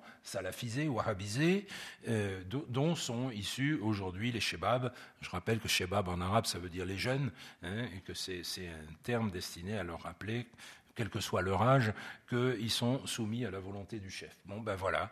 Euh, dans, cette lutte, on a, un peu les mêmes dérives qu'on a eues en Afghanistan, c'est-à-dire que pour se débarrasser d'un dictateur communiste, eh bien, on a euh, stimulé complètement euh, le fondamentalisme musulman. effectivement, la Somalie, c'était un pays où les femmes n'étaient pas voilées, où, comme vous le soulignez à juste titre, euh, la religion, c'était un exercice personnel, qu'il n'y avait pas très peu de différence entre les hommes et les femmes, que les choses se réglaient entre chefs de clan puisque on a, affaire à des clans. Il y a une grande responsabilité, je le rappelle aussi, de l'Occident et euh, des, humanitaires à, 3 francs 6 sous, euh, qui, quand la Somalie a eu, de gros problèmes, euh, ont détruit les cadres fondamentaux de la société somalienne, puisque vous en êtes, vous le savez. je caricature un peu, mais en gros, en Somalie, les différents, tous les problèmes qu'il pouvait y avoir entre factions, clans, etc., se, réglaient en gros euh, par palabre au magasin général euh, du village, et puis euh, bah, on se mettait d'accord sous l'arbre, et puis et chacun y trouvait son compte. quand, quand, on a débarqué, quand les humanitaires ont débarqué en Somalie, avec leurs sacs de riz, nomme personne, euh, au lieu d'aller déposer ces sacs de riz au magasin général pour que le, tissu social somalien soit conservé, on l'a distribué. Alors on a ruiné tous les cadres, très forte proportion des cadres sociétaux classique, traditionnel euh, de la Somalie. Et qui est-ce qui s'y est substitué? Ben, Ceux qui recevaient une aide de l'étranger, ce qu'on a appelé les tribunaux islamiques, dont sont issus aujourd'hui les shebabs et qui ont constitué les nouvelles formes d'encadrement d'une société somalienne qui demandait absolument pas ça et qui, je crois, continue à pas le demander, mais euh, qu'on n'aide pas beaucoup, qu'on a très peu aidé. On se plaint beaucoup de la piraterie somalienne. Euh, on oublie de, dire que la moitié des pays d'Occident sont allés déverser toutes leurs cochonneries, hein, toutes leurs ordures qu'on n'arrive pas à recycler en Occident. On a profité du désordre somalien pour aller euh, les, déposer euh, par cargo au, large des côtes de la Somalie dont on a pollué toutes les eaux, euh, et en transformant évidemment euh, des pêcheurs en pirates parce qu'il faut bien qu'ils mangent ces braves gens. Alors c'est pas bien de faire le pirate, mais il faudrait peut-être qu'on s'interroge. Nous, il y a un très bon livre de Jean Guinel qui s'appelle Pirates de Somalie que je vous engage à lire si vous voulez comprendre ce qui, se passe en Somalie aujourd'hui. Mais nos responsabilités sont loin d'être nulles dans les dérives actuelles de ce pays. Oui, merci. Comment est-ce que vous percevez l'influence de certains intellectuels issus des frères musulmans? Actifs en Suisse Je ne citerai pas de nom, puisque nous parlons des mêmes. Euh, oui, euh, bon, euh, leur influence en France est très importante. Je rappelle quand même que M. TR, que vous, dont vous me parlez a été introduit en France, et là aussi sur la base de tout un tas de bons sentiments des bisounours. Euh, monsieur, votre, votre, il était instituteur. Hein. je comprends qu'il maintenant il est docteur en islamologie. J'ai pas très bien compris de, où. Euh, j'ai compris qu'il était professeur à Cambridge, c'est-à-dire que géographiquement il est localisé à Cambridge, mais il n'est pas dans l'université. Euh, oui, oui, non, mais je peux expliquer s'il y en a qui veulent savoir. Il a été introduit sur les plateaux de télévision français par la Fédération des œuvres laïques. Bah oui, qui voyait en lui, n'est-ce pas, le modèle du, euh, démocrate musulman, enfin du démocrate chrétien à la sauce musulmane, euh, qui nous tenait de jolis discours sur euh, la coexistence et, comment on peut s'entendre, et embrassons-nous Folleville, on est tous amis, on est tous copains, mais quand même, respectez-nous, hein, respectez le fait qu'on voile nos femmes, qu'on va pas la paix, qu'elles vont pas à la piscine et qu'elles font pas du sport. Euh, et puis oui, on va faire un moratoire sur les lapidations, mais enfin, on va peut-être y revenir parce que on sait jamais quand même, les femmes adultères, il faut quand même leur jeter quelques cailloux. Euh, voilà, bon, euh, il a été introduit sur, nos plateaux télé par la Fédération des œuvres laïques et puis par un certain nombre de bien-pensants parisien, euh, il en est devenu l'hôte incontournable. Hein. On ne peut plus faire une émission sur l'islam sans inviter M. Tarek, euh, qui, lui maîtrise en revanche parfaitement euh, nos façons de penser, nos discours et comment se faire adorer par les mamies à du 16e arrondissement. Pas, de problème, ça fonctionne, il est beau, il est joli. je constate en revanche, et quand j'étais, je m'en étais aperçu quand j'étais ici, que quand il allait à Lyon dans des mosquées improvisées, des quartier de Rieux-la-Pape ou, ou autres, ils ne tenaient pas exactement le même discours que sur les plateaux télé. Et où il encourageait euh, nos, jeunes euh, compatriotes de confession musulmane à euh, garder leurs valeurs, à se prémunir de l'influence des mauvaises pensées de la société d'accueil et à ne pas accepter de s'intégrer. Euh, c'était un discours tout à fait différent, mais tout à fait conforme euh, à ce que véhiculait euh, son papa, sa maman, son grand-père. enfin, Wafa, Wafa al-Bannan ne véhiculait pas grand-chose. Saïd, oui, le, beaucoup plus. Bien, euh, ben, c'est la, la, pensée stricte euh, des frères musulmans. Alors, évidemment, aujourd'hui, ils nous disent ah, mais non, mais j'en suis plus. Euh, je l'ai été, mais j'en suis plus.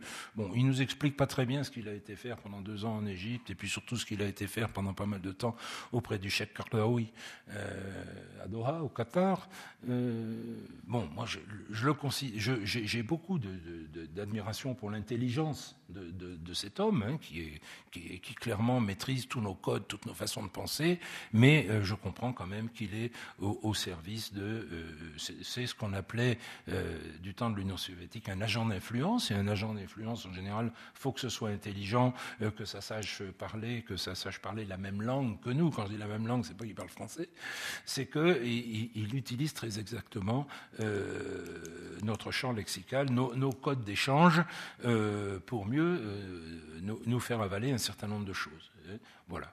Euh, ben, en France, il fait partie des gens qui ont eu un rôle très important dans le fait que euh, nos responsables politiques pense que les frères musulmans pourraient constituer le, cadre naturel euh, d'une gestion, d'une transition des pays euh, euh, musulmans vers la démocratie. Je vois que récemment, le, Centre d'analyse et de prévision du Quai d'Orsay nous a fabriqué tout un éventail sur le salafisme qui va du verre amande au verre bouteille, n'est-ce pas, avec ceux qui sont fréquentables, ceux qui ne sont pas, etc. comme s'il il y avait des nazis plus ou moins bruns. Ça relève à peu près de la même chose, mais alors donc pour dire, bon, ben, euh, comme il y en a qui sont quiétistes et qui veulent pas euh, s'enquiquiner avec le pouvoir, il faudrait jouer avec eux pour éliminer ceux qui sont méchants.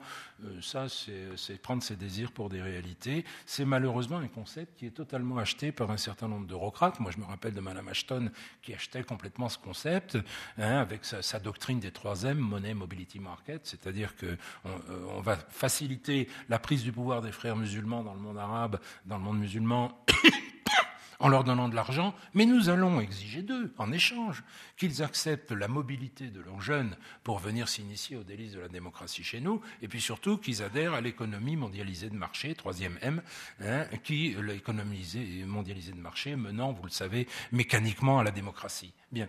Euh, alors, euh, monnaie, euh, c'est ce qu'on a essayé de faire avec le Hamas à Gaza. Alors on a dit, mais non, ça n'a pas marché parce que les Israéliens n'ont pas voulu. C'est vrai, les Israéliens n'ont pas voulu. Ils ont même piqué le pognon au passage. Euh, monnaie, ils vont l'accepter. Hein, personne ne, refuse de l'argent. En revanche, Mobility, dans une société patriarcale, accepter que les, les, les patères familias acceptent que leurs jeunes se barrent pour aller s'initier aux mauvaises choses euh, de nos sociétés, sûrement pas. Et quant à l'économie mondialisée de marché, ils adhéreront pas parce que c'est des épiciers. C'est des épiciers, c'est des rentiers. Hein. c'est des poujadistes, les, frères musulmans, dans, leur pensée politique, dans leur pensée économique. C'est ce qu'on appelait, nous, en France, des poujadistes dans les années 50. C'est-à-dire, c'est des épiciers, c'est euh, des épiciers, des petits employés, etc. Tous ceux qui, euh, qui ont besoin d'un pouvoir révélé parce qu'ils n'ont aucune des qualités nécessaires pour prendre le pouvoir et pour l'exercer. Donc, il faut qu'ils aient un pouvoir qui vienne de Dieu. Mais euh, là, se, se, soumettre à une économie concurrentielle, mondialisée, de marché, sûrement pas. Aucun épicier ne veut être mis en concurrence. Hein. Et ça, ils n'en voudront pas. Et d'ailleurs, ils l'ont prouvé, ils n'en veulent pas. Mais on a cru, nous, parce qu'avec l'arrogance qu'on peut avoir dans les milieux néoconservateurs américains ou néolibéraux, ce qu'on appelle néolibéraux européens, qu'on allait les acheter avec nos concepts. Eh bien, on n'a rien acheté du tout. En revanche, on s'est pris tout le mauvais de ce qui pouvait en sortir.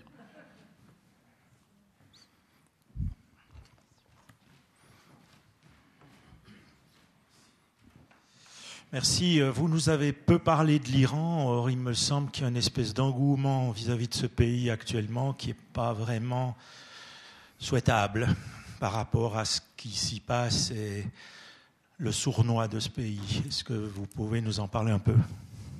Oui, oui. Je, peux, je peux parler de l'Iran. Je peux le faire, comme disait Pierre Dac. Euh, bon, l'Iran, l'Iran, problème. Euh, rappelons-nous que tout de même, euh, ce qui a fabriqué l'Iran des mollahs, qui est, vous le soulignez à juste titre, pas plus respectable qu'autre chose, hein, ce qui a fabriqué l'Iran des mollahs, c'est la guerre Iran-Irak. Hein, parce que, rappelez-vous que 79, 80, 81, le régime des mollahs, il est sur le point de s'effondrer. Hein. On exécute un Premier ministre tous les trois mois. On a failli exécuter un président de la République. Euh, de, l'Iran islamique, il a été obligé de s'exiler, etc. Le régime était prêt de se casser la figure, étant donné les euh, qui existaient entre euh, les, principaux acteurs de la révolution islamique, qui étaient le clergé d'un côté, premier propriétaire terrien, premier propriétaire foncier du pays, qui voulait pas de la révolution du chat, de la révolution industrielle du chat, parce que le développement de l'industrialisation, ça fait baisser la rente foncière, donc il y avait une alliance objective entre le clergé islamique, 300 000 personnes, chez les chiites, il y a un clergé, 300 000 personnes qui était le premier propriétaire foncier et terrien du pays, alliance objective avec les bazaris, le, bazar euh, en Iran étant euh, le, regroupement de tous ceux qui vivent de l'import-export. Et là aussi, révolution industrielle voulue par le chat, c'est pas bon pour l'import-export, parce que quand vous vivez de la rente d'importation, si quelqu'un se met à fabriquer des trucs dans votre pays, la rente d'importation, elle vous passe sous le nez, puisque produit sur place. Donc, c'était l'alliance de la carpe et du lapin, hein, le bazar et les mollahs. Euh, et, c'était en passe de perdre pied en, 80, 80. Qu'est-ce qui a soudé le, régime islamique en Iran? C'est la guerre, guerre Iran-Irak, c'est l'attaque de l'Irak, c'est quand même l'Irak qui a attaqué l'Iran, avec notre soutien, avec le soutien des Saoudiens, etc., parce que les Saoudiens avaient très peur de l'Iran. Et là, la patrie en danger, le nationalisme persan, tout le monde s'est retrouvé, et les mollahs en ont profité pour asseoir leur pouvoir. Ils l'ont assis d'autant mieux qu'une guerre, ça fabrique toujours des anciens combattants et des veuves de guerre. Et les anciens combattants et les veuves de guerre sont par, essence des gens conservateurs, parce qu'il ne faut pas qu'on oublie leur sacrifice. Rappelez-vous des anciens combattants en Europe, les anciens combattants de la guerre de 14, c'était, euh, ça a alimenté euh, tous les mouvements de droite conservateurs, etc. Ça a été la même chose en Iran, avec donc ces anciens combattants qui sont arrivés, qui avaient 20 ans pendant la guerre Iran-Irak, qui sont, qui sur la fin des années 90 ont 50 ans, arrivent au pouvoir et serrent les boulons pour avoir un truc encore plus conservateur, pour qu'on n'oublie pas leur sacrifice et euh, alimente un certain nombre de fondations, Bounia des Mustafan et, la, Fondation des déshérités, etc., par lequel ils contrôlent la totalité de l'économie iranienne. Là-dessus, en Occident, au lieu de comprendre ce qu'il fallait faire à ce moment-là, c'est-à-dire ouvrir, on ferme. On ferme, on leur tord le bras dans le dos. Hein tord le bras dans le dos en croyant qu'on va euh, affaiblir les mollahs. Pas du tout, on les renforce. Hein, on les renforce parce qu'à ce moment-là, disent Ah, mais la patrie est toujours en danger, les, méchants occidentaux nous tordent le bras dans le dos, faut serrer les rangs. Hein.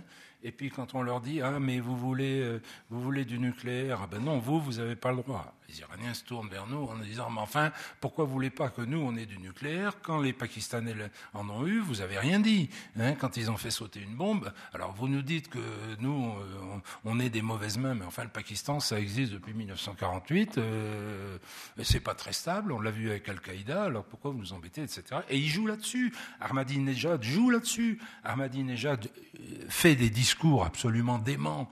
Euh, Israël doit être rayé de la carte, on tue tous les juifs, etc. Il le fait pas parce qu'il est fou, il le fait pour qu'on lui torde le bras dans le dos, pour que les Occidentaux s'indignent, pour se retourner ensuite vers sa population. Vous voyez, ils sont méchants. Hein bon, on a fait toutes les âneries possibles vis-à-vis de ça. Et finalement, on s'est fait avoir parce que que font les Iraniens avec leur nucléaire? C'est un tapis le nucléaire, on le vend, on le vend cher, ils l'ont vendu cher. Et on s'est fait avoir parce que marchander les tapis avec un Iranien, c'est passé. Hein, on n'a pas été bon. Alors, il n'empêche qu'aujourd'hui, ce régime est presque cassé la figure. À partir du moment où on lève les sanctions, et où il peut réintégrer un peu l'espace, il faut vous rendre compte qu'aujourd'hui, 65% de la population iranienne n'a connu ni la révolution islamique, ni la guerre Iran-Irak. 65% de cette population a moins de 30 ans. Et passez-moi le terme, monsieur, ils s'emmerdent. Parce que c'est pas drôle de vivre en Iran. Et ils s'emmerdent d'autant plus qu'ils voient ce qui se passe à l'extérieur. Alors, jusqu'à maintenant, comme tout était fermé, bloqué de partout, ils se réfugiaient dans quoi? Principalement dans la drogue. Mais ça, c'est en train de passer. Alors, Ahmadinejad a, pour la première fois, truandé les élections le, deuxième mandat auquel il a été élu, il avait truandé les élections. Là, ça n'a plus été possible. On s'oriente vers autre chose. Ce, régime ne pourra pas tenir tel qu'il est actuellement. Et il ne pourra pas jouer continuellement comme il l'a fait, parce que le, le, couvercle est en train de se lever un peu, il ne pourra pas jouer sur la carte de la religiosité pour fidéliser ses clients. Il est obligé de jouer sur la carte du nationalisme. Et en faisant ça, ben, il perd sa carte religieuse. Alors je crois que oui, ce régime n'est pas respectable. Ce régime est dangereux. Mais nous n'avons pas intérêt à l'entretenir en prenant des mauvaises postures. Et moi, je veux parier sur la jeunesse iranienne. L'Iran est un pays qui a 5000 ans d'histoire, c'est pas un imbécile. Hein. c'est un pays qui a des ressources humaines, techniques, naturel énorme sur lequel on a beaucoup intérêt à parier et à ne pas le contraindre à adopter euh, des postures agressives, mais au contraire encourager chez lui euh, des postures d'ouverture qui est là, et contrairement au troisième de Madame Ashton, ne peuvent que mener vers son ouverture.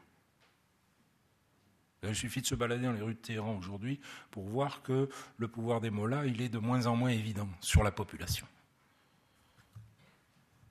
Mais euh, le, danger, et vous le soulignez à juste titre, le danger est toujours là. Hein et euh, le, régime des Mollahs a utilisé à une époque le terrorisme comme une arme ordinaire de sa relation extérieure. Éléphant pas oublié, euh, il peut très bien retrouver les chemins d'une violence internationale si s'il est en mauvais passe. C'est pourquoi, là comme ailleurs, on a intérêt à accompagner le mouvement plutôt qu'à s'y opposer, à accompagner le mouvement de démocratisation de ce pays qui est en train de se faire.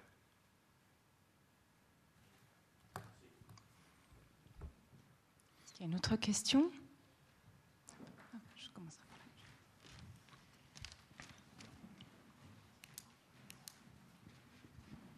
Vous avez mis en évidence euh, les risques qu'il peut y avoir euh, à prendre un certain nombre de mesures dans, le sens où ça fait le jeu des terroristes. Qu'en est-il euh, de la poursuite de l'état d'urgence? Pensez-vous qu'elle se justifie encore? Écoutez, la France est un pays bizarre. Hein. On s'est empaillé pendant quatre mois dans ce pays, entre politique, entre société civile, etc., sur la déchéance de la nation. Faut-il ou non inscrire la déchéance nationalité dans la Constitution? Faut-il ou non inscrire l'état d'urgence dans la Constitution? Bon, la déchéance nationalité, en France, elle existe, elle est dans le Code civil. Article L, je ne sais plus combien du, Code civil. Ça existe? Il y avait deux, trois mots à changer pour l'adapter euh, au fait qu'on s'est engagé à ne pas fabriquer d'apatrides. Bon. Pour le mettre dans la Constitution, Qu'est-ce que ça apporte de plus? Est-ce que c'est très dissuasif par rapport à des gens qui sont prêts à jouer les kamikazes? Je ne suis pas sûr. Euh, ou que, dont le premier travail, quand ils vont en Syrie, c'est de brûler leur passeport français. Euh, je ne sais pas si ça leur fait très peur. Hein, ils ne vont pas être terrorisés avec ça. Euh, ah, ah, en revanche, il existait un truc intéressant en droit français qu'on a appliqué à quelques cas en 1945, qui était l'indignité nationale. Et là, ça posait aucun problème, on n'allait pas fabriquer d'apatrides. L'indignité nationale, ça entraîne la perte des droits civiques, sociaux, etc. Euh, mais là aussi, je ne suis pas sûr que ce serait très dissuasif sur des aspirants kamikazes. Euh, l'état d'urgence, ce que l'état d'urgence euh, a remplacé chez nous, c'est l'absence de volonté politique d'appliquer les lois qui existaient. Parce que, bon, à chaque fois, à chaque fois qu'on a un attentat terroriste, pouf, on vote 25 lois. Alors on va finir par un code pénal qui ressemble à notre code du travail, 4000 pages, où on ne fait que, voter une nouvelle loi pour faire oublier qu'on n'a pas appliqué celle qui existait déjà, à peu près dans les mêmes termes. C'est à peu près ça. Hein. Qu'est-ce que ça ajoute de plus? C'est notre absence de volonté politique. Assassiner ses contemporains, désolé, ça existe dans le code pénal depuis Napoléon. Hein. C'est pas la peine d'en rajouter une couche. Alors oui, mais il ne faut pas les assassiner avec une Kalachnikov, et puis il faut pas. On n'en finit pas. Si on avait appliqué nos propres lois, on ne serait pas à avoir en voter des nouvelles. Quant à l'état d'urgence, ce qu'il fait, le, le, seul avantage qu'on a eu avec l'état d'urgence, c'est que ça permet de s'affranchir des pesanteurs d'un judiciaire qui fonctionne mal chez nous. Hein? Euh, moi, j'habite dans la région, de, dans le ressort du tribunal de Nîmes où le, délai moyen, le délai normal, pardon, entre le prononcé d'un jugement et son exécution, c'est trois ans. Parce qu'il n'y a pas de greffier pour le transcrire. Et qu'on ne peut pas vous appliquer le jugement tant que vous n'avez pas reçu la notification par courrier recommandé avec accusé réception. Bon, c'est-à-dire qu'on condamne un Gugus à, je ne sais pas, 50 ans de prison, et, mais il, ne fera sa peine éventuellement, si on le retrouve, que trois ans plus tard. effectivement, ça, euh, ça peut se concevoir en matière de vol à l'étalage. En matière de terrorisme, c'est plus embêtant. Mais là, le problème, ce n'est pas, pas, de maintenir un état d'urgence, c'est d'appliquer un système pénal comme il devrait l'être. Voilà. Alors, oui, on va continuer à maintenir l'état d'urgence parce qu'on se fait peur avec le refoot, et, euh, etc parce que ça va permettre des interceptions, des, arrestations, des perquisitions en dehors du cadre normal de la loi. Mais là, les terroristes nous amènent sur leur propre terrain, hein, c'est-à-dire à renier nos propres valeurs. Le problème, c'est qu'on ne les applique même pas, nos propres valeurs, et puis qu'on n'a pas, la volonté politique d'appliquer notre propre système juridique. Mais ça, c'est à nous de balayer devant notre paillasson. Hein. Ça n'a rien à voir avec le terrorisme international, ça. Le terrorisme international le met, en, le met en évidence, le met en valeur. Mais c'est pas avec ça que ça va fonctionner.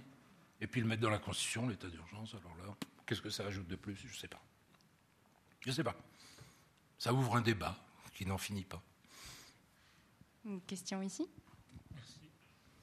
Vous avez esquissé le, des éléments qui marquent où se dirige peut-être probablement l'avenir de l'Iran, il doit bien y avoir quelque chose comme un avenir, même dans le monde arabe. Malgré l'islamisme, malgré tous les, tremblements euh, qui sont probablement une sorte de déclin général chez eux, il doit y avoir quelque chose qui s'esquisse peut-être déjà, ou pas du tout avancé un siècle. Je ne peux pas fixer la date. Euh, non, mais il peut. Le, problème, ce qui, condamne actuellement le monde arabe, euh, c'est la Ligue arabe, actuellement, et vous l'avez vu à partir de 2011, la Ligue arabe se trouve maintenant complètement sous la botte des Saoudiens et des Qataris. Parce que c'est eux qui ont l'argent pour le faire fonctionner. Bien. Tout, actuellement, tout, tout, tout le présent et tout l'avenir du monde arabe est dominé par le poids des pétromonarchies et par le soutien que ces pétromonarchies reçoivent des Occidentaux. C'est pas moi qui ai remis la Légion d'honneur à Mohamed Ben Salman, hein, en disant faut surtout pas le dire aux journalistes. Tu parles. Hein? Bon, euh, c'est la collusion des puissances occidentales, et la première d'entre elles est la plus puissante, les États-Unis, mais avec nous et l'Europe dans, leur sillage, la collusion entre ça et les, pétromonarchies wahhabites qui fait que le monde arabe, il est, sommé de choisir entre l'islamisme ou les dictatures. Bon, tant qu'on n'aura pas levé cette hypothèque, il n'y aura pas d'évolution possible. Parce que pour, pour, la famille saoud, pour la famille régnante du Qatar, pour la famille régnante du Koweït, les Émiratis sont moins, moins impliqués là-dedans. Euh, la démocratie, c'est insupportable. Partout où ils ont fait de la promotion de l'islamisme, en Algérie ou ailleurs, c'est dans des États qui étaient à l'époque proto-démocratiques, qui, qui, malgré tous leurs défauts et, malgré les, pouvoirs de certaines nomenclaturas, étaient des pays qui se dirigeaient vers le laïcisme, vers des, formes d'expression populaire. Hein. et, bien, dans tous ces pays-là, ils auront fait des, les, les Saoudiens ont euh, euh, sous-traité des, misères contre ces pays, y compris contre le Maroc, qui, dont, dont, la monarchie euh, essayait de devenir constitutionnelle, de s'ouvrir, de donner des droits démocratiques aux hommes, aux femmes, etc partout, ces pouvoirs-là, ces pouvoirs proto-démocratiques, ont été déstabilisés par l'action des pétromonarchies wahhabites euh, avec le, soutien implicite ou au moins euh, la non-action euh, des pays occidentaux. Quand, après l'éviction de Ben Ali, quand le, paysage politique euh, tunisien s'est recomposé avec euh, d'un côté un certain nombre de forces démocratiques, alors qui étaient certainement beaucoup trop divisées et qui auraient eu, bien intérêt à, mettre un peu sous le boisseau des querelles de personnes pour essayer de s'unir entre elles. Mais quand on a eu d'un côté des partis vraiment démocratiques, parce qu'en Tunisie il y avait une, a une vraie société civile avec euh, des, associations, des organisations syndicales, etc. Une, réelle classe moyenne qui pouvait promouvoir des valeurs démocratiques pas forcément exactement les mêmes que les nôtres, mais des valeurs d'expression du peuple. Euh, et, en face, El Narda, les frères, le parti des frères musulmans, eh ben, on a vu arriver les millions de dollars du côté du parti des frères musulmans et les partis démocratiques tunisiens. Il n'y a personne qui leur a filé 100 balles, hein, y compris dans, nos, partis euh, euh, de gauche européens, qui étaient évidemment un peu embarrassés parce qu'il faut quand même rappeler que le parti de Ben Ali, le RCD, était quand même membre de la deuxième internationale. Hein, comme le parti de Moubarak, qui était aussi membre de la deuxième internationale, donc adhérent à, l'international socialiste. Alors, euh, nos socialistes étaient quand même un peu, un peu embêtés. Hein. Euh, bon, comment on fait pour aider des démocrates alors qu'on a aidé le dictateur parce qu'il était membre de la deuxième internationale? Là aussi, ça nous renvoie à nos contradictions. Mais personne n'a levé le petit doigt. Ah, on a salué le printemps de Tunis, formidable. Oh, les démocrates, ils sont trop beaux, trop jolis. Qu'est-ce qu'on a fait pour les aider, pour essayer de, les, de les promouvoir un peu? Parce que tout de même, on est dans des sociétés méditerranéennes euh, où euh, les élections, même démocratiques, one man, one vote, ça fonctionne pas exactement comme chez nous. Hein, il euh, y, a un certain clientélisme politique. Il n'y a pas besoin d'ailleurs de passer de l'autre côté de la Méditerranée pour le trouver. Moi, j'habite dans le Midi, je peux vous dire que je sais ce que c'est. voilà. bon, eh ben oui, il y a les voix qui s'achètent. Hein, il faut, pour avoir une influence politique, eh ben, il faut pouvoir avoir une clientèle politique. Et pour avoir une clientèle politique, ben, il faut avoir un peu de sous. Bon.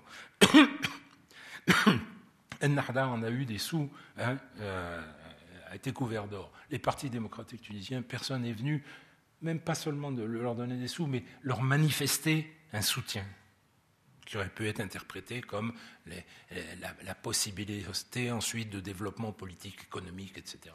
On ne l'a pas fait. On n'a même pas. Aucun pays d'Europe n'a fait un geste en direction des partis démocratiques tunisiens. Bon, ce qui fait que bah, le, compte est vite fait. Hein. On voit d'où vient l'argent, et ben on va où va l'argent. Dernière petite question. Euh, je voudrais revenir en Europe euh, et puis avoir votre avis euh, sur sur les, gouvernements européens qui, euh, lors des attentats, en profitent pour faire passer toute une ribambelle de lois sur la surveillance euh, électronique principalement. Est-ce que, à titre professionnel et à titre personnel, quel jugement vous portez là-dessus? Moi, je m'en remets à l'audition du général Alexander, l'ancien patron de la NSA, fin 2013, devant le Sénat, devant la commission ad hoc du Sénat américain. Le général Alexander, euh, en août 2013, avait claironné que grâce, euh, grâce aux écoutes de la NSA, euh, les États-Unis avaient pu prévenir 54 attentats dans 22 pays différents. Bien. Or, devant la commission ad hoc du Parlement américain, le général Alexander a, fini par être obligé de convenir que les activités de son service avaient permis de prévenir un, peut-être deux attentats. Bien. C'est embêtant d'ailleurs qu'ils ne sachent pas si c'est un ou deux, hein, parce que quand on a un budget de 15 milliards de dollars, bon.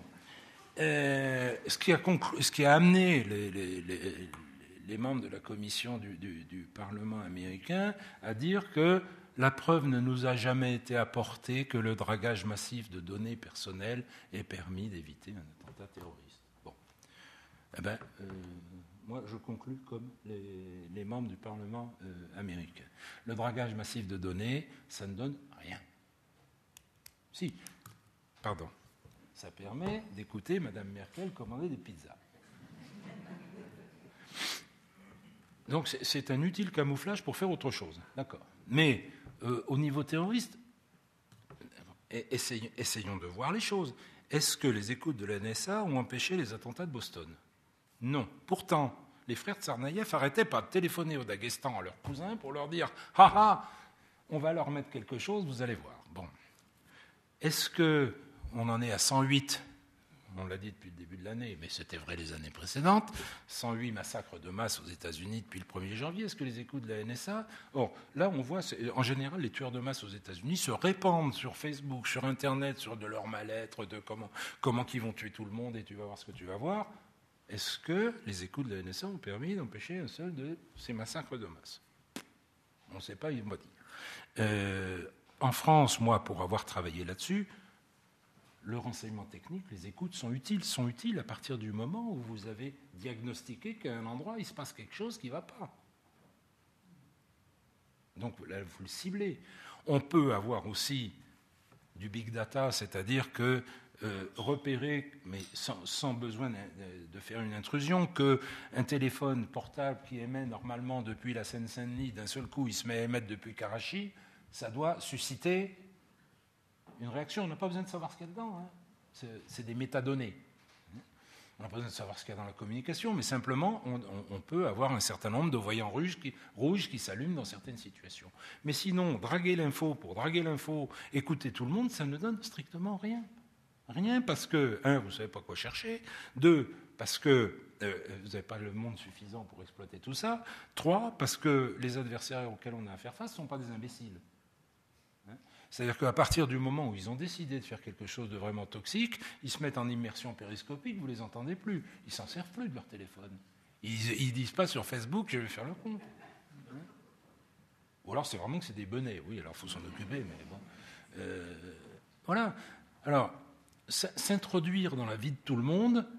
Alors je sais que c'est sympa, le, renseignement technique c'est sympa parce que c'est quantifiable. Hein j'ai touché un budget de temps, j'ai fait tant de millions d'interceptions. Ça vaut tant chacune. Ça, les comptables, ils aiment bien. Le renseignement humain, c'est embêtant. C'est embêtant, c'est pas quantifiable. Pour, reprendre un exemple que je, citais souvent au moment de la guerre froide, à combien allez-vous estimer une source humaine dans, dans la structure la plus dangereuse de votre adversaire, qui est capable de vous dire un jour, et vous souhaitez qu'elle vous le dise jamais, Monsieur, demain, mon chef, il va appuyer sur le bouton qui te lance une bombe atomique. Il vaut combien ce type-là Vous l'estimez à combien En espérant qu'il vous le dira jamais, que ça se produira jamais. Bon, il vaut très cher. Le problème, c'est que les comptables, au bout d'un moment, en fin d'exercice annuel, ils vous disent Ah, il a coûté tant, il a donné quoi? Ben, Il n'a rien donné, puis j'espère bien qu'il ne va pas donner. Ah ben oui, mais non, ça ne va pas, ça. Ça ne marche pas. Voilà. Alors que le renseignement technique, évidemment, c'est plus gratifiant, parce que poum, il tombe des trucs de partout, on en, met des pleins sacs, on porte ça au chef en disant c'est joli, hein ouais, Bon, d'accord. Voilà. Alors, c'est là-dessus que se, repose, euh, je vais être méchant, c'est là-dessus que se reposent les incapables. Le renseignement technique, oui, on en a besoin. On en a besoin dans le prolongement du renseignement humain et du renseignement opérationnel. Hein, c'est-à-dire celui qui consiste à aller chercher sur le terrain euh, ce, qui, ce, qui, va bien. On a besoin d'un prolongement. On a besoin pour savoir. Moi, j'en ai besoin, par exemple, si je ne peux pas pénétrer une structure, que je travaille dessus, sur ces structures, comme on dit, sur le principe de la boîte noire. Vous savez, c'est une, boîte fermée, avec des trous en haut, des trous en bas, mais vous ne savez pas ce qu'il y a dedans. Alors, pour savoir ce qu'il y a dedans, vous jetez une bille, et puis euh, par un trou, puis vous regardez par où elle ressort pour essayer de déterminer la forme de ce qu'il y a dans la boîte. Bien. Ça, on peut le faire. Dans une structure qu'on n'arrive pas à pénétrer, on peut le faire au moyen de l'information. C'est-à-dire qu'on injecte de l'information dans la structure et on regarde par où, comment, par qui elle ressort, quelle déformation elle a subie. Et là, le renseignement technique est utile, parce qu'on va écouter ce qui se passe. Voilà. Mais tout ça doit être fait dans un but précis. Le dragage massif et indifférencié, en tant que professionnel, pour moi, ça donne rien. Voilà, on l'aura compris. Indépendamment du fait que ça suscite la colère des, du citoyen de base, dont je fais partie. citoyen, mais professionnel effectivement de ces domaines. En tout cas, merci infiniment Alain Chouet parce que vous nous avez apporté une quantité de, lunettes d'analyse et puis vous nous avez aussi, euh, nous aussi modestes citoyens, rendus attentifs à nos propres euh, à nos propres responsabilités dans, toute cette histoire-là. Et je pense que cette interdépendance-là, elle ne doit jamais être euh, perdue de vue parce qu'elle est, elle est essentielle. Merci beaucoup à vous. Euh, très bonne fin de soirée à tous. Euh, ne, vous empêchez surtout pas de, repartir avec un livre ou bien de passer boire un petit verre au bar puisqu'il est ouvert. je précise que c'est l'initiative de Marie-Thérèse Bonadonna que moi, euh, mes livres, oui, je les aime bien parce que je les ai écrits, mais que mes droits d'auteur s'élèvent à 22 centimes d'euros par exemplaire et que vous allez avoir du mal à contribuer à ma fortune, même en en achetant beaucoup. Donc, euh, merci.